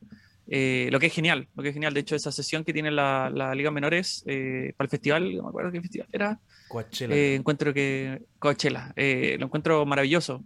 Y es una victoria, una victoria para la música independiente latinoamericana, indiferente de dónde vengas. Pero siento que es que aspirar a eso es muy bueno. A ese tipo de éxito. Porque cuando yo pienso en éxito, como que se me viene claro el Bad Bunny, así como el éxito de Bad Bunny en términos de ser de los artistas más populares del mundo porque no solamente los latinos están escuchando a Bad Bunny, eh, Bad Bunny lo escucha todo el mundo. Eh, o sea, quizás Japón no, quizás Asia no, quizás Rusia no, pero así como al menos todo el mundo de la esfera eh, americana y europea occidental está en el fondo, siente el éxito de este artista. Y yo creo que eso es lo difícil de alcanzar en términos así como sin sacrificar esa autenticidad que dices tú. Y bueno, el caso de, Café Tacuba es bien interesante porque lo que pasó con el Latin Alternative, que es la, básicamente el género musical y, la oleada de artistas de la que salió Café Tacuba en los 90, era que era música muy creativa, muy increíble del Latin Alternative, es maravilloso. Pero yo creo que lo que pasó ahí también, que, que no algo que pasa siempre, es que el Latin Alternative igual tenía el apoyo de las disqueras. Eh, como que hubo un, un, un, boom de Latin Alternative, hubo una popularidad de Latin Alternative que que no han sentido estos géneros. Em, porque claro, eh, Café Tacuba, extremadamente creativo, yo creo que el Rey es una obra maestra, pero em, en ese tiempo como que había un, mundo corporativo que apoyaba mucho esa música, que, tenía mucho, mucho apoyo para esa música. Si miráis a los Cadillacs, si miráis a, artistas franceses como Manu Chao, si miráis a em, La Vecindad, eh, como que hay un, era como parte del, no sé si el es cultural, pero al menos había un, apoyo corporativo a esa música. Y era porque en ese tiempo, en los 90, eh, había una tiranía de la, de la, de la disquera. Si que no te apoyaba la disquera, no ibas a llegar a ninguna parte. Eh, entonces yo creo que, así se explica el caso de, de, de Café Tacuba, que eran artistas extremadamente creativos, pero justo tuvieron la suerte y la, eh, las condiciones de que la música que hicieron era música que era muy, no sé si vendible, pero definitivamente había un ímpetu para venderla. Eh, y hoy en día es distinto, hoy en día es distinto porque obviamente las disqueras siguen teniendo poder, siguen siendo gigantescas, eh, pero ahora el mundo es el streaming, más que, más que ese mundo no entero que es la época básicamente en la que crecí yo, que era, era, era un panorama muy distinto de la música en general. Eh, pero es un fenómeno muy interesante, un fenómeno en donde como que llama la atención, cosas que no podrían pasar hoy en día, como que yo miro así como a una disquera o a un, o a un ejecutivo y digo así como este buen ni cagando empujaría al Latin Alternative, este buen ni cagando empujaría al Shoegaze, este buen ni cagando empujaría em, el Dream Pop, por ejemplo, pero ha pasado en la historia de la música, ha pasado, es bien extraño, son cosas así como bien particulares, porque los mercados no son racionales, eh, pero son... Eh, instancias particulares bien extrañas, siento yo, lo que pasó con, con Café Tacuba. Sí, totalmente. Lo... Y, y para vos, así, ¿qué bandas o artistas de la región crees que, que hubiesen estado así como headliners o tocando así en late nights, así, headliners de festivales como Lollapalooza o Glastonbury, si es que hubieran nacido en Estados Unidos o Inglaterra, por ejemplo, que, que son lugares donde tipo naces para triunfar más o menos? Eh, bueno, yo diría que harta igual. Eh, por ejemplo, los niños del cerro que ya lo había mencionado antes, yo creo que si, si, que hubiesen nacido en Inglaterra, yo creo que no sé si serían tan grandes como Tame Impala, por ejemplo. No, no, no sé, simplemente no sé, no, no me tinca, pero serían bastante grandes. Yo creo que tendrían como el impacto mundial de, de un proyecto como, quizás como los Flaming Lips en ese sentido, porque la neopsicodelia que hacen los niños del cerro eh, es muy reconocible. Tú vas, por ejemplo, a, círculos de, discusión musical y hay gente que no entiende ni pico idea de lo, de lo, que, de lo que está diciendo el Simón Campuzano en la letra, porque hay gente que no habla español y ama a los niños del cerro, porque la neopsicodelia de los niños del cerro es, extremadamente creativa, eh, al menos en el lance, eh, que, que, es el álbum donde tocan ese género. Eh, entonces yo creo que ellos serían una, una, una, opción. También hay una banda de acá que, que, es bien interesante, que a mí me gustaba mucho, que se separaron, que se llaman Tus Amigos Nuevos. y Tus Amigos Nuevos tocan como esa mezcla bien particular de indie rock con dance punk, que recuerda mucho a bandas como el CD Sound System, eh, como Rapture, por ejemplo, eh, toda esa onda. Y yo creo que serían súper, súper queridos si, si hubiesen nacido en, Inglaterra y hubiesen cantado en inglés, serían así como idols, como nivel así de, de, queridos, así como de, darlings independientes. Eh, probablemente serían así, porque el, sonido que tienen yo encuentro que es muy, muy atractivo y es muy auténtico. Obviamente la, la aproximación lírica de tu amigo nuevo es muy chilena es extremadamente chilena porque el Diego Lorenzini, que era el lirista de la banda, eh, rescata mucho como los dichos y el lenguaje popular cultural chileno. Entonces no, simplemente no podría cantar en inglés porque no funcionaría. Pero si que hubiese sido eh, como de esa onda, eh, yo creo que serían así de queridos como un Idols, por ejemplo, como un Fontaines DC, como todos estos proyectos contemporáneos, sobre todo de, de círculo más independiente. pero en general, incluso artistas que ni siquiera son, son de rock. Yo creo que Rubio, por ejemplo, que es un artista eh, muy conocido en Latinoamérica de acá, que es como artista de, de, hartas cosas, eh, art pop, synth pop, también mucha sensibilidad electrónica. Yo creo que si ella también hubiese sido inglesa, sería gigante, sería gigante. Ya es muy grande ella y yo valoro mucho lo exitosa que es, muy querida en Latinoamérica, sobre todo la gente que tiene eh, más gusto y más, más cercana a, a esos paradigmas. Eh, pero yo creo que sería gigantesca si hubiese sido inglesa. Fácilmente sería así, enorme.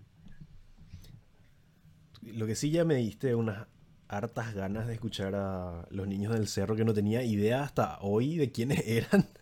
La verdad, te soy sincero que no, no sabía quiénes eran. La verdad que sí o sí termina este streaming y me voy a poner a escuchar, eh, no sé, alguna recomendación especial de ellos en particular. ¿Por dónde eh, Tienen dos álbumes. tienen dos álbumes y el más críticamente aclamado y mi favorito y, el que yo creo que es una obra maestra y mi disco favorito de la historia de Chile es El Lance, el segundo álbum de, de Niños del Cerro, que es un disco de neopsicodelia muy de la onda de Animal Collective, Flaming Lips, eh, toda esa onda como, como noventera, dos milera, que es muy psicodélica, pero que también tiene como un ímpetu más experimental y también tiene como una patita en el indie rock, siento yo, como, como esa onda, esa onda específica eh, ese disco es eso y, es mi disco favorito de la historia de la música chilena. Eh, porque mezcla muchas cosas que me gustan a mí. Me gusta mucho la neopsicodelia, me gusta mucho las bandas que tienen soundplay, pero tienen muchas gallas para tocar. Me gusta mucho que mezclen elementos latinos con ese tipo de música que es muy británico y americano y tiene una potencia emocional gigantesca. Eh, son todas las cosas que me gustan en la música puesta en un álbum. Sí, yo sí voy a escuchar eso. Apenas cortamos esta llamada, no sé, ya, me pongo a escuchar eso. Y, profundizando un poco más en los paralelismos de, de, nuestra música independiente comparada con la música anglo independiente. Si bien hoy ya no tiene la, la relevancia de años anteriores, un sitio como Pitchfork por ahí, creo que algo como eso tampoco nunca tuvimos en Latinoamérica. No sé si tuvimos, llegamos a tener como una especie de Pitchfork acá. Como que los medios grandes siempre hablaron de los grandes y los chicos, hablaron de los chicos ahora más que nunca. Eh, no sé, ¿dónde, ¿dónde, uno se rebuscaría para conocer así las nuevas revelaciones latinas de la música, a, tu entender, así? Bueno, yo creo que eso es lo que intentamos hacer. Eh, tú, yo, profe Rayado, el enemigo. Yo creo que eso es lo que intentamos hacer, básicamente como presentar una, una versión de eso, de ese tipo de, de publicaciones que tienen mucho el dedo en el pulso de la música contemporánea y que están muy pendientes de lo que suena y que intentamos como darle el reconocimiento artístico que merece. Eh, pero tenéis 100% la razón. De hecho, por eso lo hacemos, porque no tenemos Pitchfork en Latinoamérica. No existe. Eh, no existe tal cosa. Sería genial que existiera, porque sería un, un, vehículo para esparcir la música gigantesco, muy valorable. Pero nosotros intentamos como suplir ese nicho. Eh, y siento que, que gran parte de, del hecho de que no exista eso en Latinoamérica es que Latinoamérica, como te mencionaba, tiene una historia de ser muy dominada por los sellos específicamente por la radio, eh, yo encuentro que, no sé, no sé cómo será en tu país o cómo será en Argentina, pero te puedo dar el relato de mi país. Eh, la crítica musical acá en Chile, eh, respeto lo que hace mucha gente, pero siento que mucha gente carece mucha perspectiva, en el sentido de que no es mala su crítica, escribe muy bien, se expresa muy bien, pero a veces siento que le falta bagaje a los críticos de acá. Eh, y específicamente hay, hay, mucha crítica que es muy, muy, muy prelapsaria, muy boomer eh, acá, en, acá en Chile. De hecho, una de las radios más populares de Chile es la Radio Futuro. Y es una radio que, sin, sin bromear, existe como si estuviéramos en el 90. Es pura música de los 70, pura música de los 60, pura música de los 80. A veces tocan ciertas cosas nuevas, pero las cosas nuevas que tocan son como cosas que apelan a esa sensibilidad prelapsaria, como Greta Van Fleet, por ejemplo. Uh -huh. eh, y siento que hay mucho de esa crítica acá en Chile. Eh, hay mucha de esa crítica no elitista, pero muy prelapsaria, muy boomer, muy como de sensibilidad antigua, muy de que el pasado de la música es mejor que el presente, muy malos para entender la música que suena hoy, muy malos para entender la creatividad de bandas nuevas. Y eh, encuentro que, no ha habido tanto espacio y no se valora tanto el estilo de crítica que es mejor, a mi parecer, que es el estilo de crítica más eh, estético, menos tradicionalista, menos cercano a la teoría musical, menos cercano al elitismo, eh, menos conservador en general. Que yo creo que Fantano es como eso, es como lo contrario a todas esas cosas, pues es un tipo no conservador, es un tipo que está muy pendiente de la música contemporánea, es un tipo que entiende distintos géneros musicales y lo que quieren hacer, es un tipo que no tiene esa estúpida idea de que el pasado de la música es mejor que el presente, eh, o al menos no vive bajo ese mantra. Eh, y yo siento que no tenemos eso acá porque al menos los, los medios y la crítica popular acá en Chile es muy como de esa onda que es lo que nosotros intentamos cambiar. Y, yo creo que hay que seguir logrando eso. Lo que, lo que ha hecho el enemigo en Colombia lo encuentro increíble, porque Juan Antonio Carulla lleva seis años haciendo lo mismo, que es reseñar música y hablar de música de su país. Y ya se sienten los efectos que él ha tenido en la escena independiente de, Colombia. Eh, muchos artistas han... Eh, no, no se han vuelto exitosos por culpa de él, no se han vuelto exitosos por los efectos de su, reseña, pero definitivamente muchos artistas han aparecido en el mapa de mucha gente y han tenido acceso a, a, recursos porque hay gente hablando de ellos. Y una de esas personas es Juan Antonio Carulla. Entonces yo siento que necesitamos un Juan Antonio Carulla en todas partes.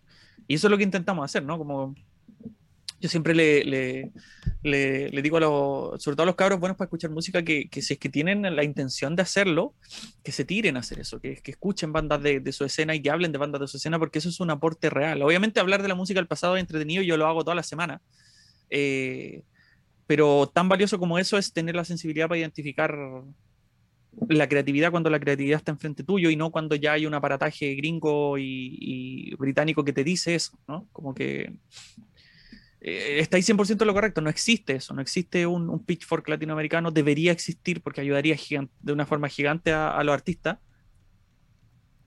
Sería algo intrínsecamente positivo, eh, pero eso es lo que, lo que estamos intentando hacer, a pesar de que obviamente es un nicho particular y no es algo, no, no siento que sea una necesidad así como mundial ni humana, pero se busca.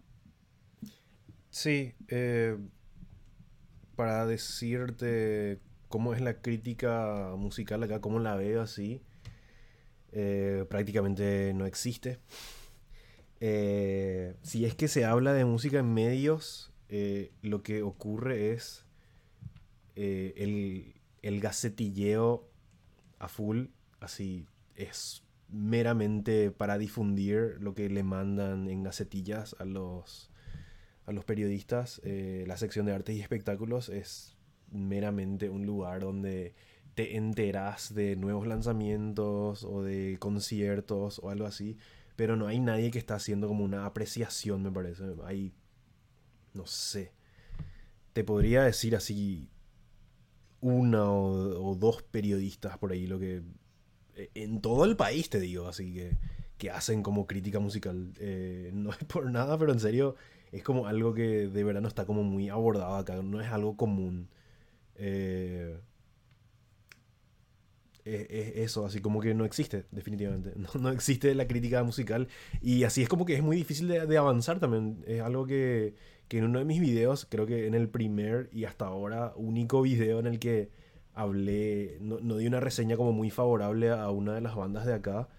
Eh, dije, dije justamente estas mismas palabras, pero con otro orden en el que definitivamente hay alguien que tiene que decir que no todo lo que está, no todo lo que se hace acá habría que, habría que decir que es bueno. Habría alguien que tendría que decirles, che, eh, podrían mejorar estos aspectos. Siempre es de una crítica constructiva, claro.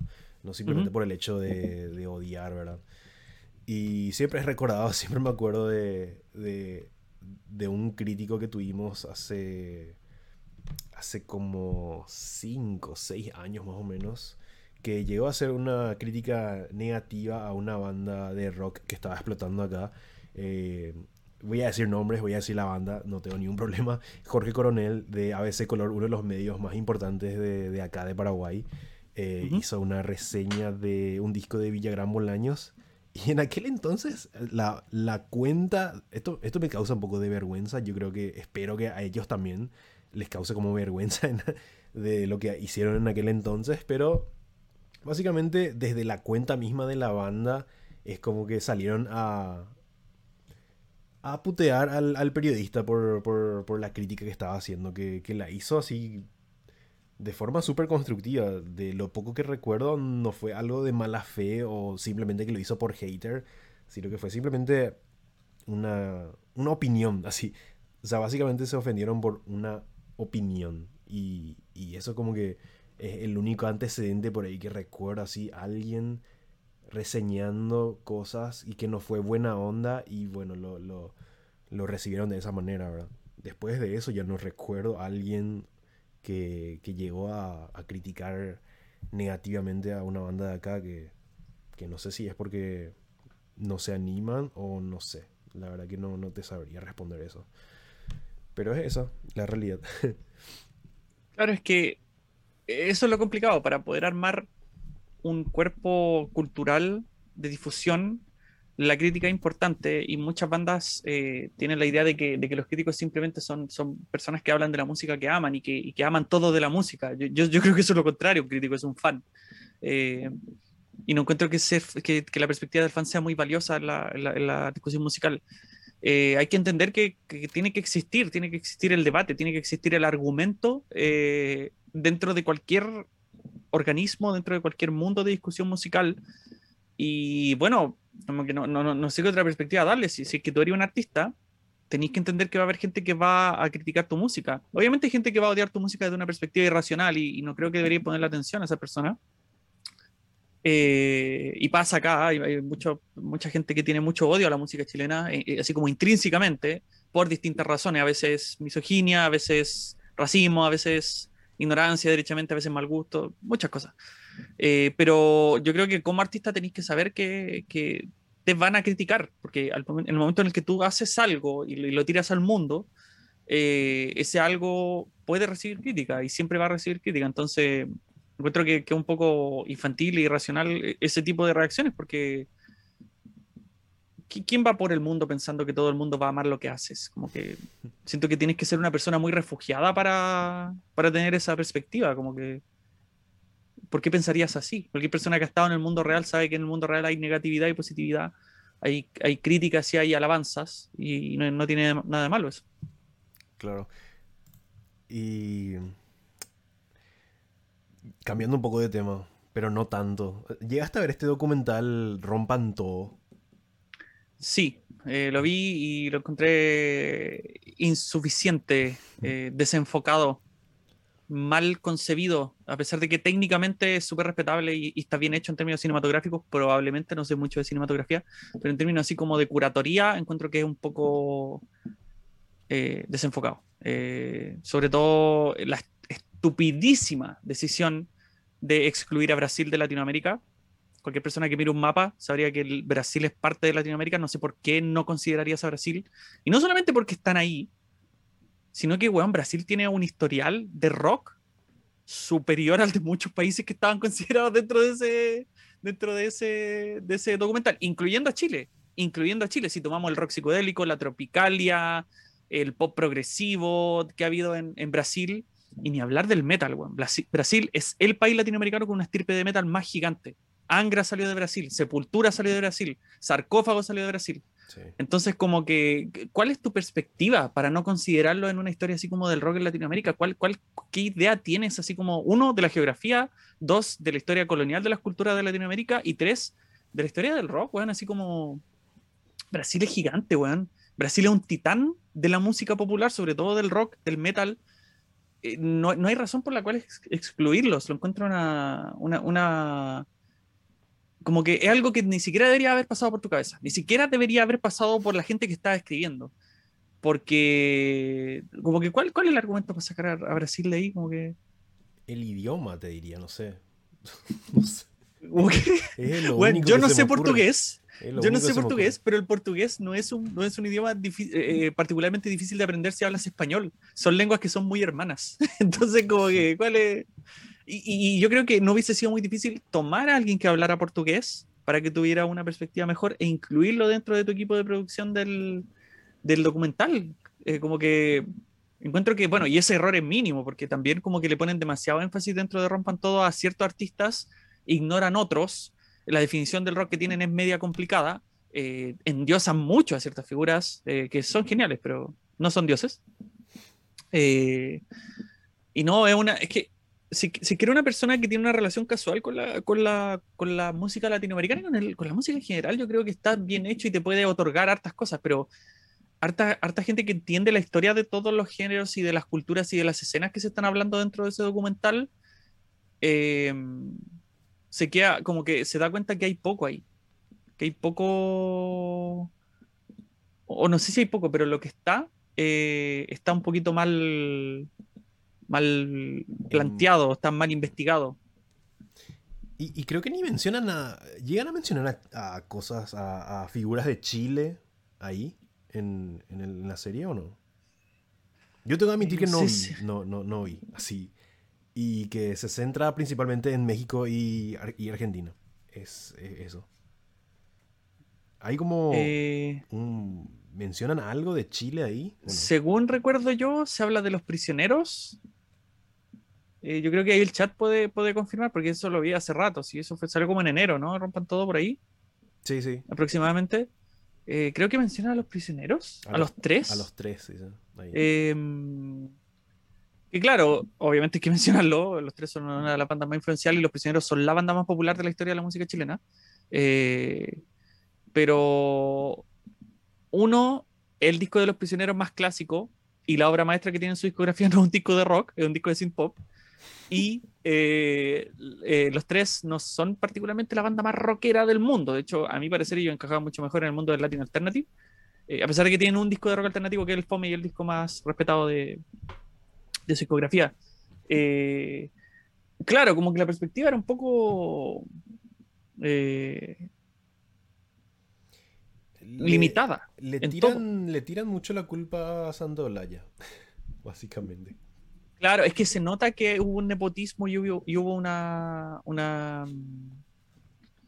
¿Cómo decirlo? Una. No sé si una manipulación, pero evidentemente tiene una perspectiva muy marcada el, el documental y valora el trabajo de, de ciertas personas por sobre eh, el de otras.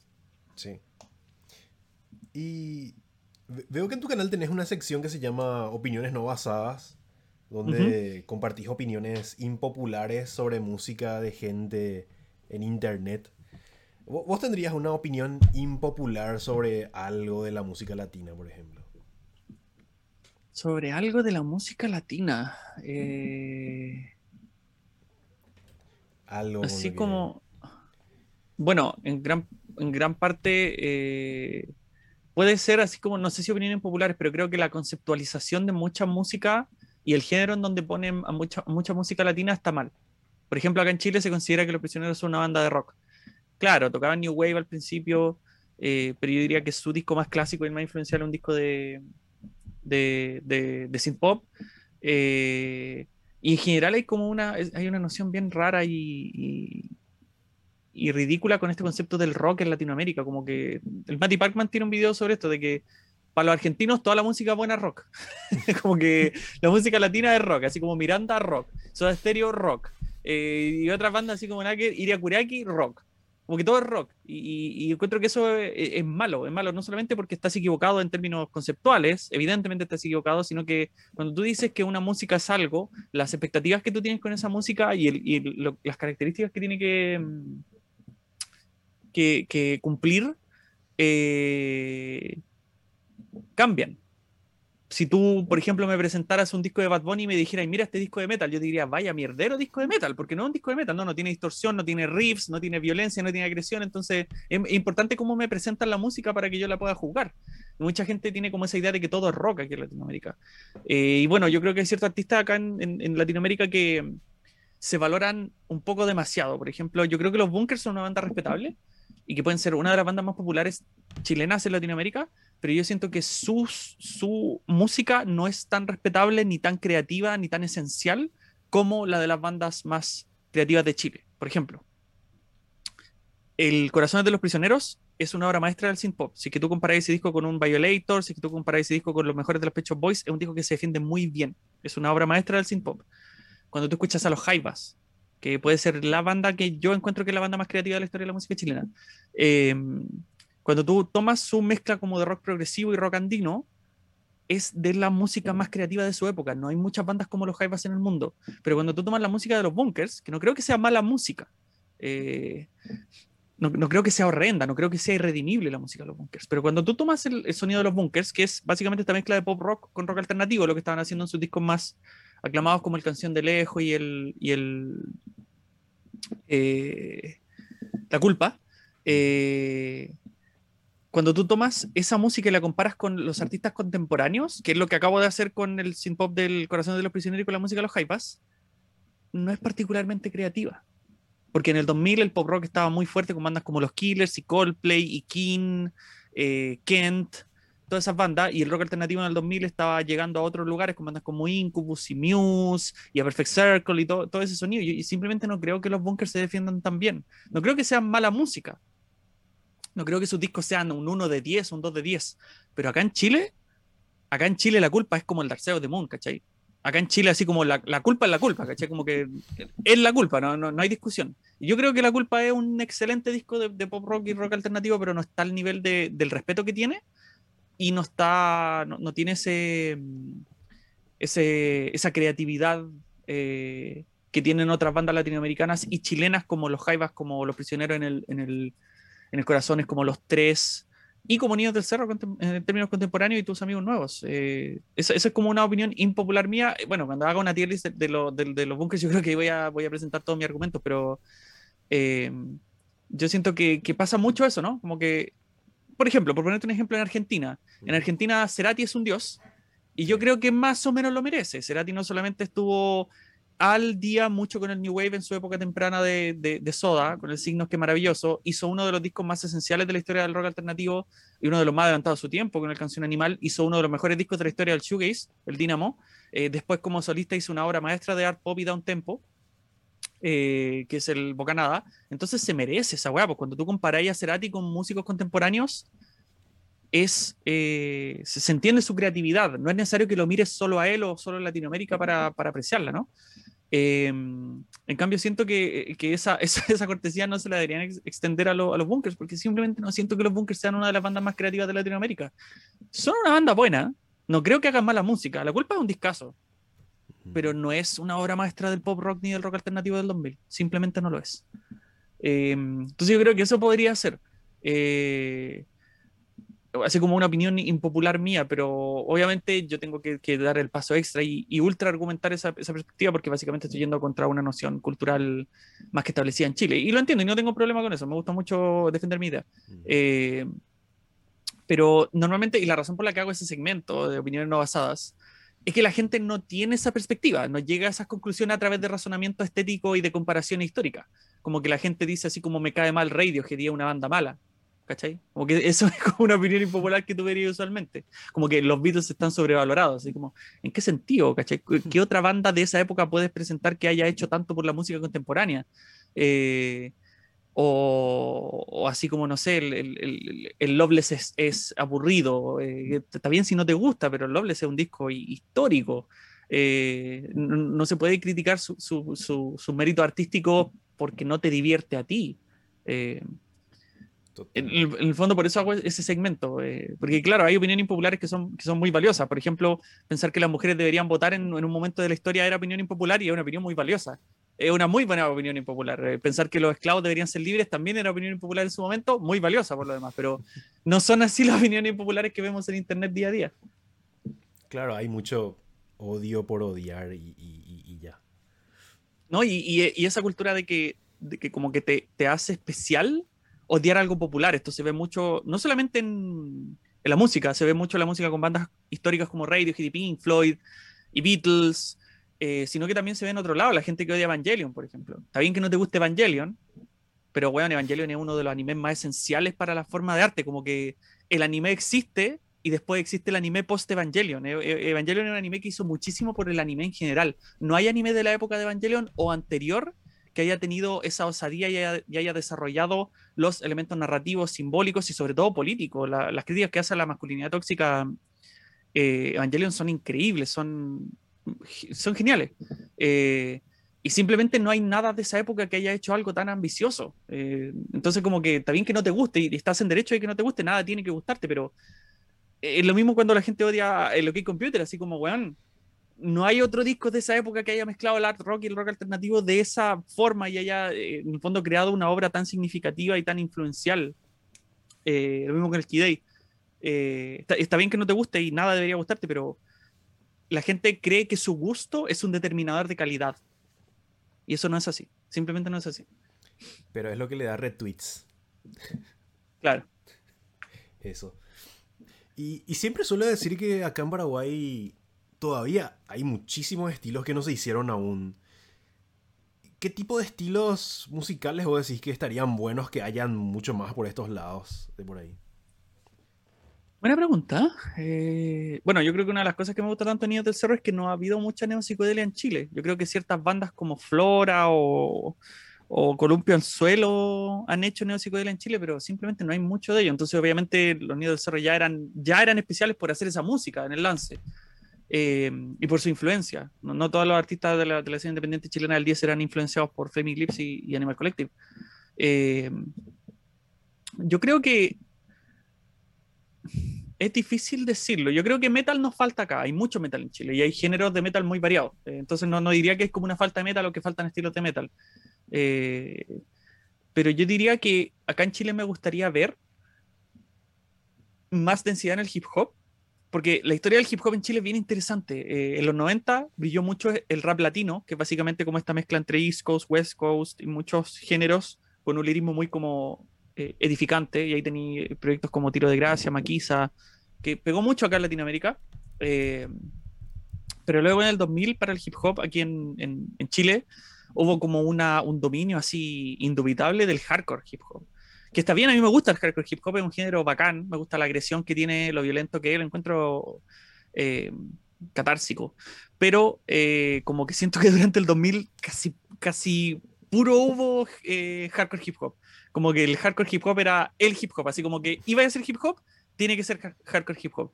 Y era un estilo muy particular, que era básicamente el estilo de, gente copiando la onda de, artistas como el Brutus HR acá. Eh, y algo que ocurrió durante el 10 y que sobre todo está ocurriendo ahora, con artistas como Sowe, por ejemplo, y Tres Puñales, eh, y Hiperlaxo, es que se está diversificando el hip hop, que el hip hop está como... La gente está agarrando distintos estilos de hip hop más que estrictamente el hardcore. Eh, eh, más abstracto, más experimental, más cloud, más trap también.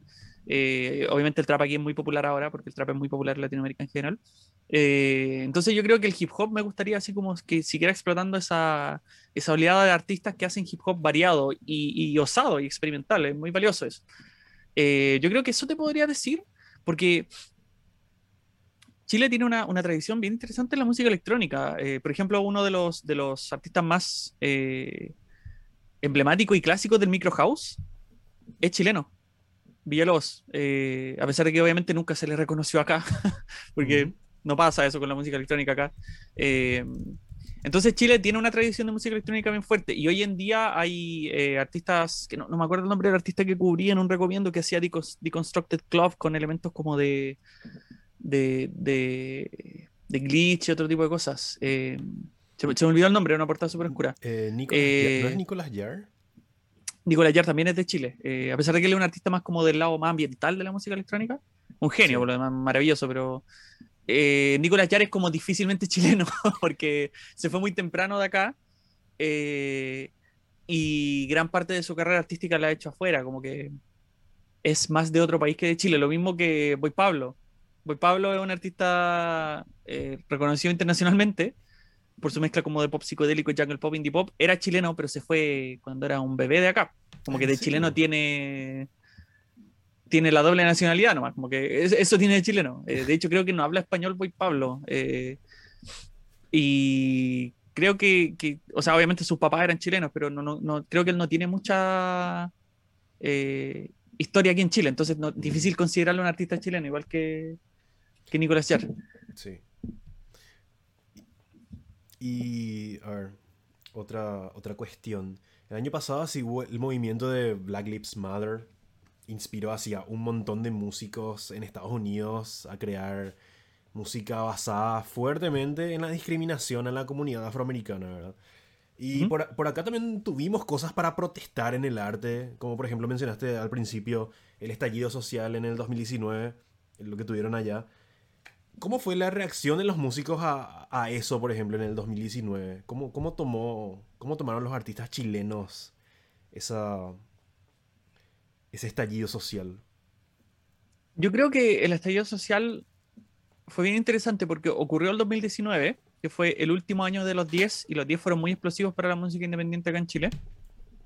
Eh, y claro, como que yo diría que, que, que, el estallido social afectó a la música de dos perspectivas. Eh, una, se hizo mucha música, o sea, muchas tocatas, se hicieron muchos, eh, básicamente, instancias y eventos de artistas tocando a beneficio, a beneficio de, la gente que fue maltratada por, la policía de acá, que son, es horrible, la policía chilena tiene un historial eh, asqueroso, casi, casi comédico de hacer las cosas mal. Eh, yo creo que son de los peores cuerpos policiales de, Latinoamérica, no en el sentido de, lo efectivos que son, sino que son reconocidos por no seguir los protocolos, son malos policías, los chilenos, tienden a ser malos policías. Eh, entonces hubieron mucha, mucha gente eh, afectada, de hecho, no sé si uno de los elementos más como de, los elementos comunicacionales, de los símbolos más emblemáticos de acá, que fue muy triste, no algo de lo que estar orgulloso, era el tema del ojo. Mucha eh, gente protestando acá en Chile perdió visión, porque los policías chilenos no solamente te disparan con perdigones, que es algo que no deberían hacer de partida, sino que también les gusta dispararle a la gente los ojos. Eh, que es algo que no deberían hacer bajo ninguna perspectiva. Cualquier persona que tenga un entrenamiento mínimo, mínimo de, de policía debería saber eso menos a gente desarmada no le puede disparar al ojo. Y mucho, lamentablemente mucha gente protestando acá perdió su visión. Eh, entonces obviamente hubieron muchas tocatas a beneficio, porque acá la salud es horrible, es, privada, y si te accidentas de cualquier forma tienes que pagar mucha plata. Eh, entonces hubo mucha gente juntando plata a través de tocatas y una de las mejores tocatas que yo he ido fue, de hecho, vi a Nido del Cerro en una tocata a beneficio, fue genial. Eh, entonces en eso afectó la, la, la, escena, de que se hizo mucha tocata y, y, como que unió mucho a los artistas eh, de una forma muy humilde y muy con una perspectiva muy grande. Eh, pero algo que también afectó fue lo que me, lo que me preguntas tú, pues, fue el tema de, de, que muchos se inspiraron en eso. Y claro, hubo música basada en el tallo social, hubo hip hop social también en ese sentido. Eh, algunos lo hacían de una forma bien sensata y otros como que eran demasiado loganeros, a mi parecer. Eh, pero no sé si, no sé si terminamos, porque hay ciertos discos que salieron el año pasado y que están saliendo hoy en día, que fueron inspirados por eso y que hablan de eso, pero no sé si te podría tomar así como un disco que se trate del estallido social eh, y de sus efectos y de la perspectiva de un artista en torno a eso. No sé si, si, si habremos, llegado a eso, quizás es, falta de mi perspectiva, eh, pero yo creo que más que música, más que así como porque claro, hay muchos artistas afroamericanos que están inspirados en toda la, movida de Black Lives Matter eh, del año pasado y que hicieron música a partir de eso, o que al menos se inspiraron para hacer música. Pero yo creo que fue un tema más social acá como de colaboración, lo que yo encuentro que es igual de valioso. Eh, yo siento que la escena independiente chilena del 2019 con el estallido social como que se, se volvió más humilde, se volvió más unida, se volvió más consciente, eh, se volvió más colaborativa. Y eso es genial porque ya lo era antes, pero yo creo que no afectó la escena más en términos sociológicos que en términos artísticos. Así que, sí que es como, sería una forma de responder la pregunta. Pero una buena pregunta, sé que no lo he pensado tanto. Quizás si me doy un tiempo y empiezo a revisar lanzamientos, podría encontrar así como expresiones más evidentes, más influenciadas en términos literales.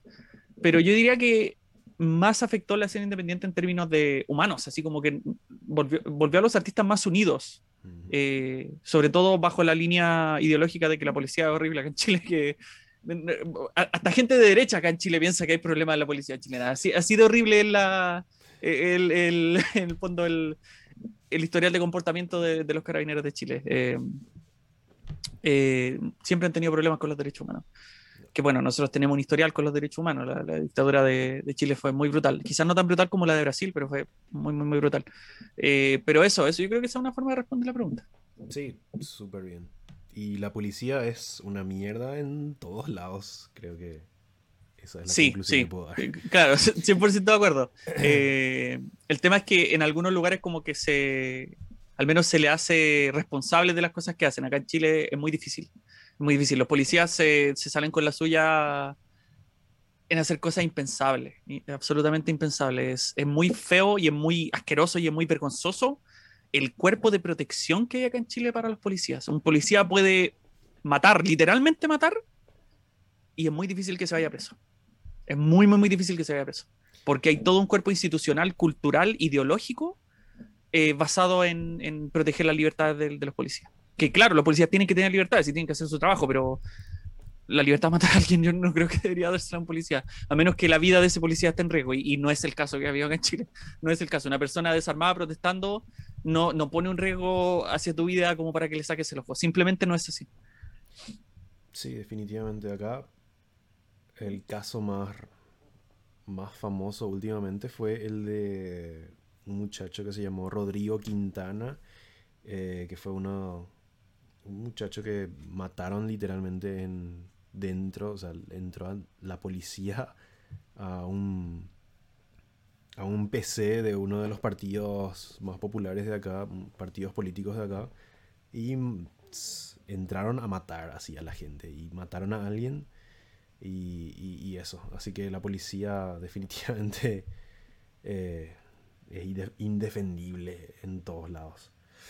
Y a ver, para, para cerrar un poco, eh, mencionaste ya varias bandas eh, que sí o sí la gente tendría que escuchar. Niños del Cerro, eh, me habías dicho también tus amigos. Tus amigos nuevos. Ellos. Pero, a ver, aparte de ellos, ¿podrías decir que hay así algún artista o banda chilena que más gente tendría que estar escuchando ahora? Así, la recomendación final? Eh, bueno, tendría que depender igual del, paradigma. Yo creo que si, que por ejemplo, alguien de, tu audiencia o que alguien esté escuchando ah, eh, esto ahora y que no sea más cercano a la, escena independiente chilena, eh, si es que a alguien, por ejemplo, le gusta la música como más folk o de cantautor, yo creo que debería escuchar a Martín Berríos. fue uno de mis discos favoritos del año pasado. Igual que si te gusta así como el pop más eh, de corte más artístico, quizás como más alternativo, por decirte, debería escuchar a mismo Inerte. Eh, si te gusta así como el, el R&B contemporáneo y, el, y, esa mezcla como media popera, eh, neo soul también, deberías escuchar a Francisco Chandia. y bueno, si te gusta el rock, puedes escuchar a muchas bandas de acá, a las que mencioné obviamente, pero si te gusta, no sé, por el corte, ya que estás hablando de los Bunkers, una banda que lo hace mucho mejor que ellos, a mi parecer, es Parálisis del Sueño, eh, que hacen pop rock con, el, con cortes así como medios de rock alternativo, genial. Eh, también muy celebrado el año pasado ese disco. Eh, y en realidad hay de todo acá, hay de todo. si es que les interesa meterse así como en, artistas de la escena independiente, eh, hay segmentos que yo hago mensualmente que se llaman Recomiendo, que están en mi canal. Recomiendo marzo, recomiendo mayo, recomiendo junio, en donde tomo toda la música chilena que he estado escuchando, independiente, y la recomiendo básicamente como describiéndola en términos de lo que hacen y, explicando por qué me parecen tan, tan, tan creativos. De hecho, de los discos que más he disfrutado últimamente, eh, eh, uno de, ese lado más como experimental del rock, más adyacente al, al post-rock, hay una banda que se llama Legamo, eh, que hizo un disco que se llama Coraje. Y si te gusta así como la onda de Swans, o quizás el post-rock como de Godspeed You Black Emperor, Eh, te, va, a encantar esa banda. Es, es como una mezcla bien particular entre esas sensibilidades más pacientes, más constructora de intensidad y más experimentales del, del rock. Eh, puede ser uno de mis discos favoritos eh, en Chile ahora mismo, así como en términos de álbum, El Coraje de Legamo. pero están pasando hartas cosas. Están pasando hartas cosas. Y hay muchas, muchas bandas y si que les interesa, tengo obviamente mi, mi, mi lista de los álbumes favoritos del año pasado en Chile que hice mi top y eh, también tengo los segmentos mensuales eh, que, en donde hablo de, de, la música que estaba escuchando simplemente. Pero es, es el tema, que es complicado que, que, me pregunté así como por una banda, porque hay mucho, mucha música muy interesante ahora en Chile y yo creo que depende del gusto de la persona. Hay de todo, hay de todo. Desde hip hop hasta música electrónica, jazz. Eh, no me acuerdo, creo que el nombre era Espejumiante puede ser, eh, que eh, vimos con Raimundo un, álbum de, como de, improvisación libre, muy, muy, muy creativo dentro del mundo del jazz. también hay artistas de, música clásica acá en Chile que están haciendo cosas muy interesantes, así que para el gusto de la persona hay de todo acá, hay de todo. De verdad que de, toda la década pasada estuvo muy vibrante la música chilena y yo creo que eso se mantiene hasta el día de hoy. Y, es por eso que hacemos lo que hacemos, para poder darle como espacio y mostrarle a más gente la música de, artistas que deberían tener más reconocimiento. Y eso más que nada, sí. Te agradezco muchísimo por tu tiempo, Luis. Por favor, síganle, los que siguen en, en la transmisión, síganle en su canal de YouTube, que está buenísimo. Para enterarse de música que nunca escucharon antes o para tener una nueva mirada de la música que siempre, que siempre escucharon, ¿verdad? Te agradezco, en serio, por todo. Sí nada. Muchas gracias a ti eh, por la invitación y bueno, además de, agradecerte por la invitación, eh, yo creo que es importante decirle a tu audiencia ahora mismo que, estamos planeando algo, que estamos planeando algo para, colaborar. Eh, los que han visto mi canal saben que hago, tengo un segmento de, paneles en donde junto creadores en torno a la música, eh, comentaristas de música y hablamos temas. Eh, tengo dos, ahora la próxima semana se viene otro. Y en el futuro, que esto da para julio, le, había, eh, le había dado la fecha. vamos a hablar específicamente de un tema bien complicado, que es bien controversial. y, por eso quería tomar a, artistas, perdón, a, creadores bien, bien distintos entre sí. Porque voy a tomar a, Juan Antonio Carulla del Enemigo, Buenos Oídos, Profe Rayado, y estoy viendo el cuarto participante, quinto, perdón. Eh, y de lo que vamos a hablar, que es un, un tema bien controversial en torno al cual todo el mundo tiene una opinión, eh, que es esta idea de, de, el lirismo y la imaginería en artistas que ha envejecido mal y que hoy en día es problemático.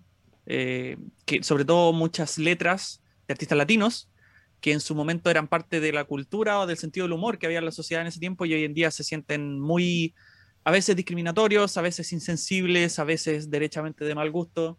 Y quería tomar la perspectiva de muchos eh, eh, creadores porque es un tema complicado, es un tema complicado. Uno, porque era mucho de la cultura de esa época, entonces es difícil mirarlo desde la perspectiva actual. Y dos, porque en el fondo lo que hacemos con eso, en el fondo la reacción, la interpretación que tenemos de esa problemática, yo creo que es muy variada y yo creo que es válida la, diferencia. Eh, por ejemplo, para mí, yo no, yo no, mi opinión en torno a eso, para resumirla, es que la gente no debería dejar de escuchar a Molotov, por ejemplo. Que Molotov es una banda que tiene unas letras, uy, uy, uy, eh, a veces indefendibles. Eh, porque la mezcla de, de, rap metal de Molotov con otro género es genial. Eh, pero sí la gente debería entender que es problemática y deberían entender la razón por la que se le critica. No, no se puede como ignorar, porque mucha gente tiene la idea así como, no me critiquen a Molotov, así como no digan nada de mi banda que, que me gusta a mí, que tiene letras mierderas o letras discriminatorias. Y esa, yo creo que esa actitud es muy mala, es una actitud muy eh, rancia que tener en torno a la música. Yo no creo que la gente debería dejar de escuchar a esas bandas, sino que simplemente debería tener esa perspectiva de que han envejecido mal Totalmente así. Me reservo todas las palabras que tengo para decir en el panel que... ¿Ya tiene fecha? ¿Ya tenemos fecha? Eh, por ahora sería segunda o tercera semana de julio, aproximadamente. Nice. Pero obviamente tengo que, confirmar los horarios y, ver disponibilidad y cosas así. Y me, hiciste acordar ahora, ahora que mencionaste a varios creadores de contenido de, acá, de la región que en tu video que me que, recomendaste Buenos Oídos, Como que, no sé si, creo que tu amigo, eh, el profe Rayado, te había considerado como el, el Nick Fury de, de, los comentaristas musicales de, de acá. Claro. No sé si vos te pones el saco o no de, de Nick Fury. Eh, o sea, en el sentido de que, de que estoy intentando como conectar a distintos creadores con perspectivas similares.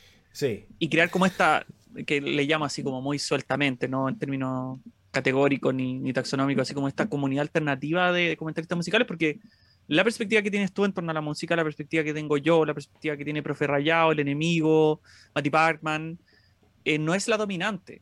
Porque cuando uno mira a los comentaristas de música más populares de YouTube, eh, se nota que tiene una perspectiva un poco más conservadora, un poco más eh, teoricista, un poco más prelapsaria de la música. Y nuestra perspectiva es distinta, entonces naturalmente somos como una respuesta a eso, somos como una eh, una alternativa a la perspectiva dominante que existe dentro del YouTube musical hispano. Parece que quieres decir demasiado que somos los Avengers. claro. Decilo, decilo. Y Eso, eh, es como la iniciativa Avengers, pero de, de, gente que, que, habla de música en, en, Latinoamérica.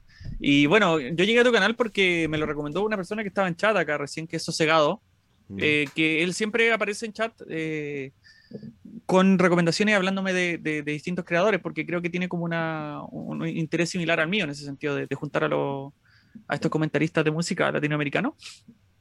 Y yo no tenía idea de tu canal y él me, mencionó tu canal y me metí a tu canal y obviamente empecé a tomar las recomendaciones y escuché ese disco de, de Young Lucy que es un discazo de trap, la producción que tiene increíble. De hecho lo escuchamos en stream y mucha gente lo disfrutó. Raimundo también le, le, le, volvió la cabeza la, la producción y, el hecho de que sea tan ruidoso y tan, tan osado en términos no musicales, pero sí sonoros y de producción, y hasta que tenga un tema metal metido entre medio, porque bueno, tocaba en una banda de metal, como tú explicabas en tu, en tu reseña.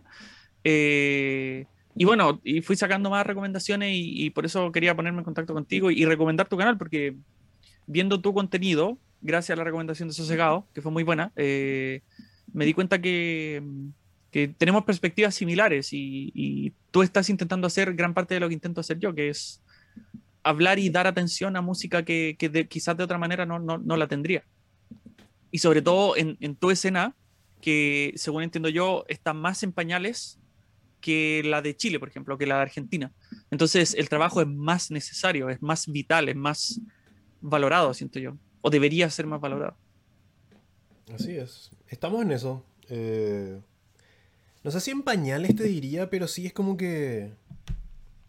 Eh, somos pocos, pero nos conocemos entre todos. Y, y, falta, y pegaría que, ese círculo sea grande, más que nada. Eh, creo que eso es lo que falta, como que. Que se deje de. de, de, de simplemente querer escuchar cosas que, que se escuchan en, en, los canales de... Hasta ahora hay como una especie de MTVización de, de la música acá que se está dando con, con algunos canales de, de cable acá, increíblemente. Es como que hay, hay, así canales y, y, medios como que ya tienen sus favoritos. Es así. Creo que eso se da en todos lados también, pero es como que la diferencia es muy grande ya entre los que son muy populares y los que no les conoce nadie. Acá la brecha es demasiado grande.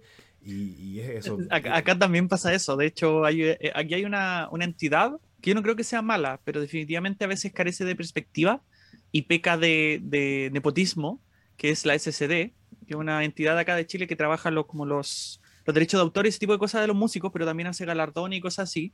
Y acá hay un meme muy fuerte porque en la SCD de repente tú veías así como la lista de los premios que de ellos dan, que son los premios Pulsar, y más que artistas nuevos, hay como los proyectos solistas de artistas que ellos ya han estado galardonando por años, así como, por ejemplo, acá un, proyecto muy clásico es Electrodomésticos, que tiene un músico muy clásico de Chile que es Carlos Cabeza, y siempre salen los memes así como artista revelación, que bueno, Carlos Cabeza viene haciendo música del 80, pero el meme es como premio pulsar artista revelación, Carlos Cabeza, así como, por favor, paremos así, hay más música en Chile que estos cinco artistas que galardonan todos los años, como que pasa, pasa, pasa mucho por probablemente por algún interés económico y cosas así, como tampoco soy tan ingenuo para pensar que no es así.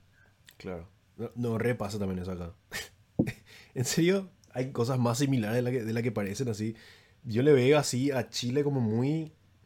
como una escena muy desarrollada ya, así. Pero de repente como que existen estas cosas así que, que de repente tan, tan diferentes no somos en, algunas cosas tampoco. Claro, al menos acá nosotros tenemos la, el beneficio de tener algo más, de tener una alternativa a eso, porque si fuese solamente eso sería bien triste el, el, el panorama, porque a veces las publicaciones y las entidades que deberían estar pendientes de la música y que deberían tener un gusto muy contemporáneo y que deberían ser capaces de identificar los artistas que nadie conoce y, y validar su creatividad, no lo hacen, simplemente no lo hacen por alguna razón u otra. Pero bueno, pasa en todas partes. Yo creo que los argentinos, por más fuerte que su escena también, que es genial, maravillosa la escena argentina, eh, por más que, que, ellos la tengan, yo creo que también deben tener sus dinosaurios por ahí, ¿no? Como que los dinosaurios están en todas partes, son parte de todas las culturas. Y hay que vivir con ellos, no creo que no deberían existir, sino que hay que tener alternativa y hay que tener perspectiva. Una escena que me gusta mucho a mí ahora eh, es la escena de Uruguay que no, no, tanto como de, de, música rock o pop, sino que hay harto folk en Uruguay que está floreciendo. Uno de mis discos favoritos, y puede ser como mi, mi álbum del año en Latinoamérica, es el, el de, este año 2021, es el álbum de Animales de Poder, eh, que es un disco como de folk progresivo, pero también muy como cercano a la raíz y muy folclórico, así tradicionalmente hablando. Y también salió un disco muy excéntrico, más como de avant folk, de un cantautor que se llama Fabricio el apellido se me fue, pero sale una foto de él en la portada, se llama Fabricio Algo, y también es como folk muy creativo, pero no como el de Animales de Poder, porque eso es como más progresivo, más denso, sino que esto es más como raro, así como con sampleos, con juego de voces, freak, super freak. Eh, y bueno, maravilloso que, solamente en este año ya tengamos dos discos extremadamente creativos, y en primer semestre, ojo, eh, de folk saliendo de la escena eh, uruguaya, y eso es lo que buscaba porque obviamente es bueno que ciertos géneros sean muy, que, florezcan mucho en la escena, pero lo, ideal es que todos los géneros florezcan. Es que, es que si tú haces cualquier música, sea cual sea el género de la música que haces, tengas una posibilidad de tener oyentes. ¿Y cómo, cómo conociste a estos grupos así de curiosidad, estos grupos chilenos? Eh, digo, uruguayos. ¿De Uruguay? Sí, sí. Eh, el de Animales de Poder lo vi en Radio Music. Ah. Eh, y el de Fabricio no me acuerdo, probablemente lo vi en alguna publicación o algo así, pero similar, similar, ambos los vi por, por comunidades que muy correctamente están celebrando en sitios internacionales la creatividad de sus artistas. Yo siempre les digo a la gente, al menos mi audiencia chilena, que vayan a Radio Music, le den el puntaje que ellos creen al, al, artista porque el hecho de que le den el puntaje le da rating y el hecho de que le dé rating los mete los, en los charts. Eh, y si alguien está viendo, no sé, quiero ver así como el indie rock de este año. Y si tú le diste el puntaje y cierta gente le da el puntaje, es probable que alguien vea esa música y que conozca esa música por eso. estás, estás teniendo un efecto muy real, muy evidente en el mundo, por tu aporte. Eh, y no cuesta nada. No cuesta nada hacerlo. Así que yo siempre le digo a la gente que vaya y que, que dé el, apoyo. Y, si no está en Ranger Music, que lo pongan. Porque no, es un poco tedioso poner música en Radio Music, pero no es lo más difícil del mundo, ¿no? No es como que, no es como que se te dan acá en las manos por, hacerlo. Es tedioso, pero igual es bueno que sea tedioso, porque al menos riguroso lo que la gente pone, lo que la gente no. Pero mm, eso, yo siempre le digo a la gente que, que, si es que le gusta la música de su escena, que la compartan, que la busquen en entidades internacionales y que la apoyen en ese sentido, porque ayuda mucho. Ayuda mucho. Fabricio Panky pregunta ahí. ¿Es ese el Fabricio que estabas mencionando o no? Eh, no, te lo, te lo busco. Te lo busco. Ah, eh, y la verdad que yo no tenía tampoco esa cultura de. o sea, se podría decir que funciona todavía buscar música en Radio Music. Es una cultura que la verdad que no tengo así como, como instalada. No tengo el chip de entrar ahí, por ejemplo. O sea, decís que, que tiene todavía como una relevancia entrar a este tipo de sitios. Sí, es que es el recurso musical más completo y más denso en todo Internet. No hay, no hay comunidad más completa y más eh, pendiente y más activa que la de Region Music. Hay otros recursos como el Music, pero tienden a ser muy desordenados, tienden a tener una curatoría muy cuestionable. Em, y si te interesa la música, yo creo que Radio Music es la mejor herramienta. Eh, eh, que claro, no es la única, no, no, debería ser la única, pero el hecho de que, de que, tenga la posibilidad de ver cosas por género, por año, que tenga charts para todo, eh, es, un recurso inagotable. Nunca, nunca, vaya, nunca vaya a dejar de tener música para escuchar si buscas en Radio Music. Eh, y, eso, ya, esto se puede alargar mucho más, pero yo creo que por hoy creo que ya estamos, Luis, así que muchísimas gracias en serio una vez más por todo. Y, nada, en serio te agradezco, por, te, agradezco, por tu tiempo, fue una muy buena charla y, nos, volvemos, nos volvemos a ver eventualmente en el panel que estás organizando. Sí, eh, ahí vamos a estar avisando y vamos a estar tirando novedades en torno a eso, eh, porque obviamente hay que prepararlo y, no toda la gente tiene el tiempo y hay que coordinar, que es bien complicado, pero sí, nos vamos, nos vamos a estar viendo de nuevo. Y bueno, muchas gracias a ti por, la invitación, fue súper grata la conversa y, bien interesante los temas en general, sobre todo porque hacemos cosas similares y tenemos igual perspectivas similares e, incluso como un... Eh, como una trayectoria y un viaje dentro de este, este mundo de, comentar música similares también. Entonces, eh, es bacán encontrar gente así. Y, es por eso que, recomendé tu canal y es por eso que, te invité a colaborar y todo, porque eh, simplemente lo que estoy haciendo es encontrar música que, perdón, encontrar gente que tiene una experiencia con la música similar a mí, que tiene intenciones con la música similares a mí. Así que se aprecia mucho lo que haces, se aprecia mucho tu presencia en el YouTube hispano y mm, no va a ser la única vez, la, última vez que vamos a, colaborar, eso es eh, seguro. Gracias Luis y que tengas una muy buena noche. Nos vemos. Igual a ti. Chau, chau, chau.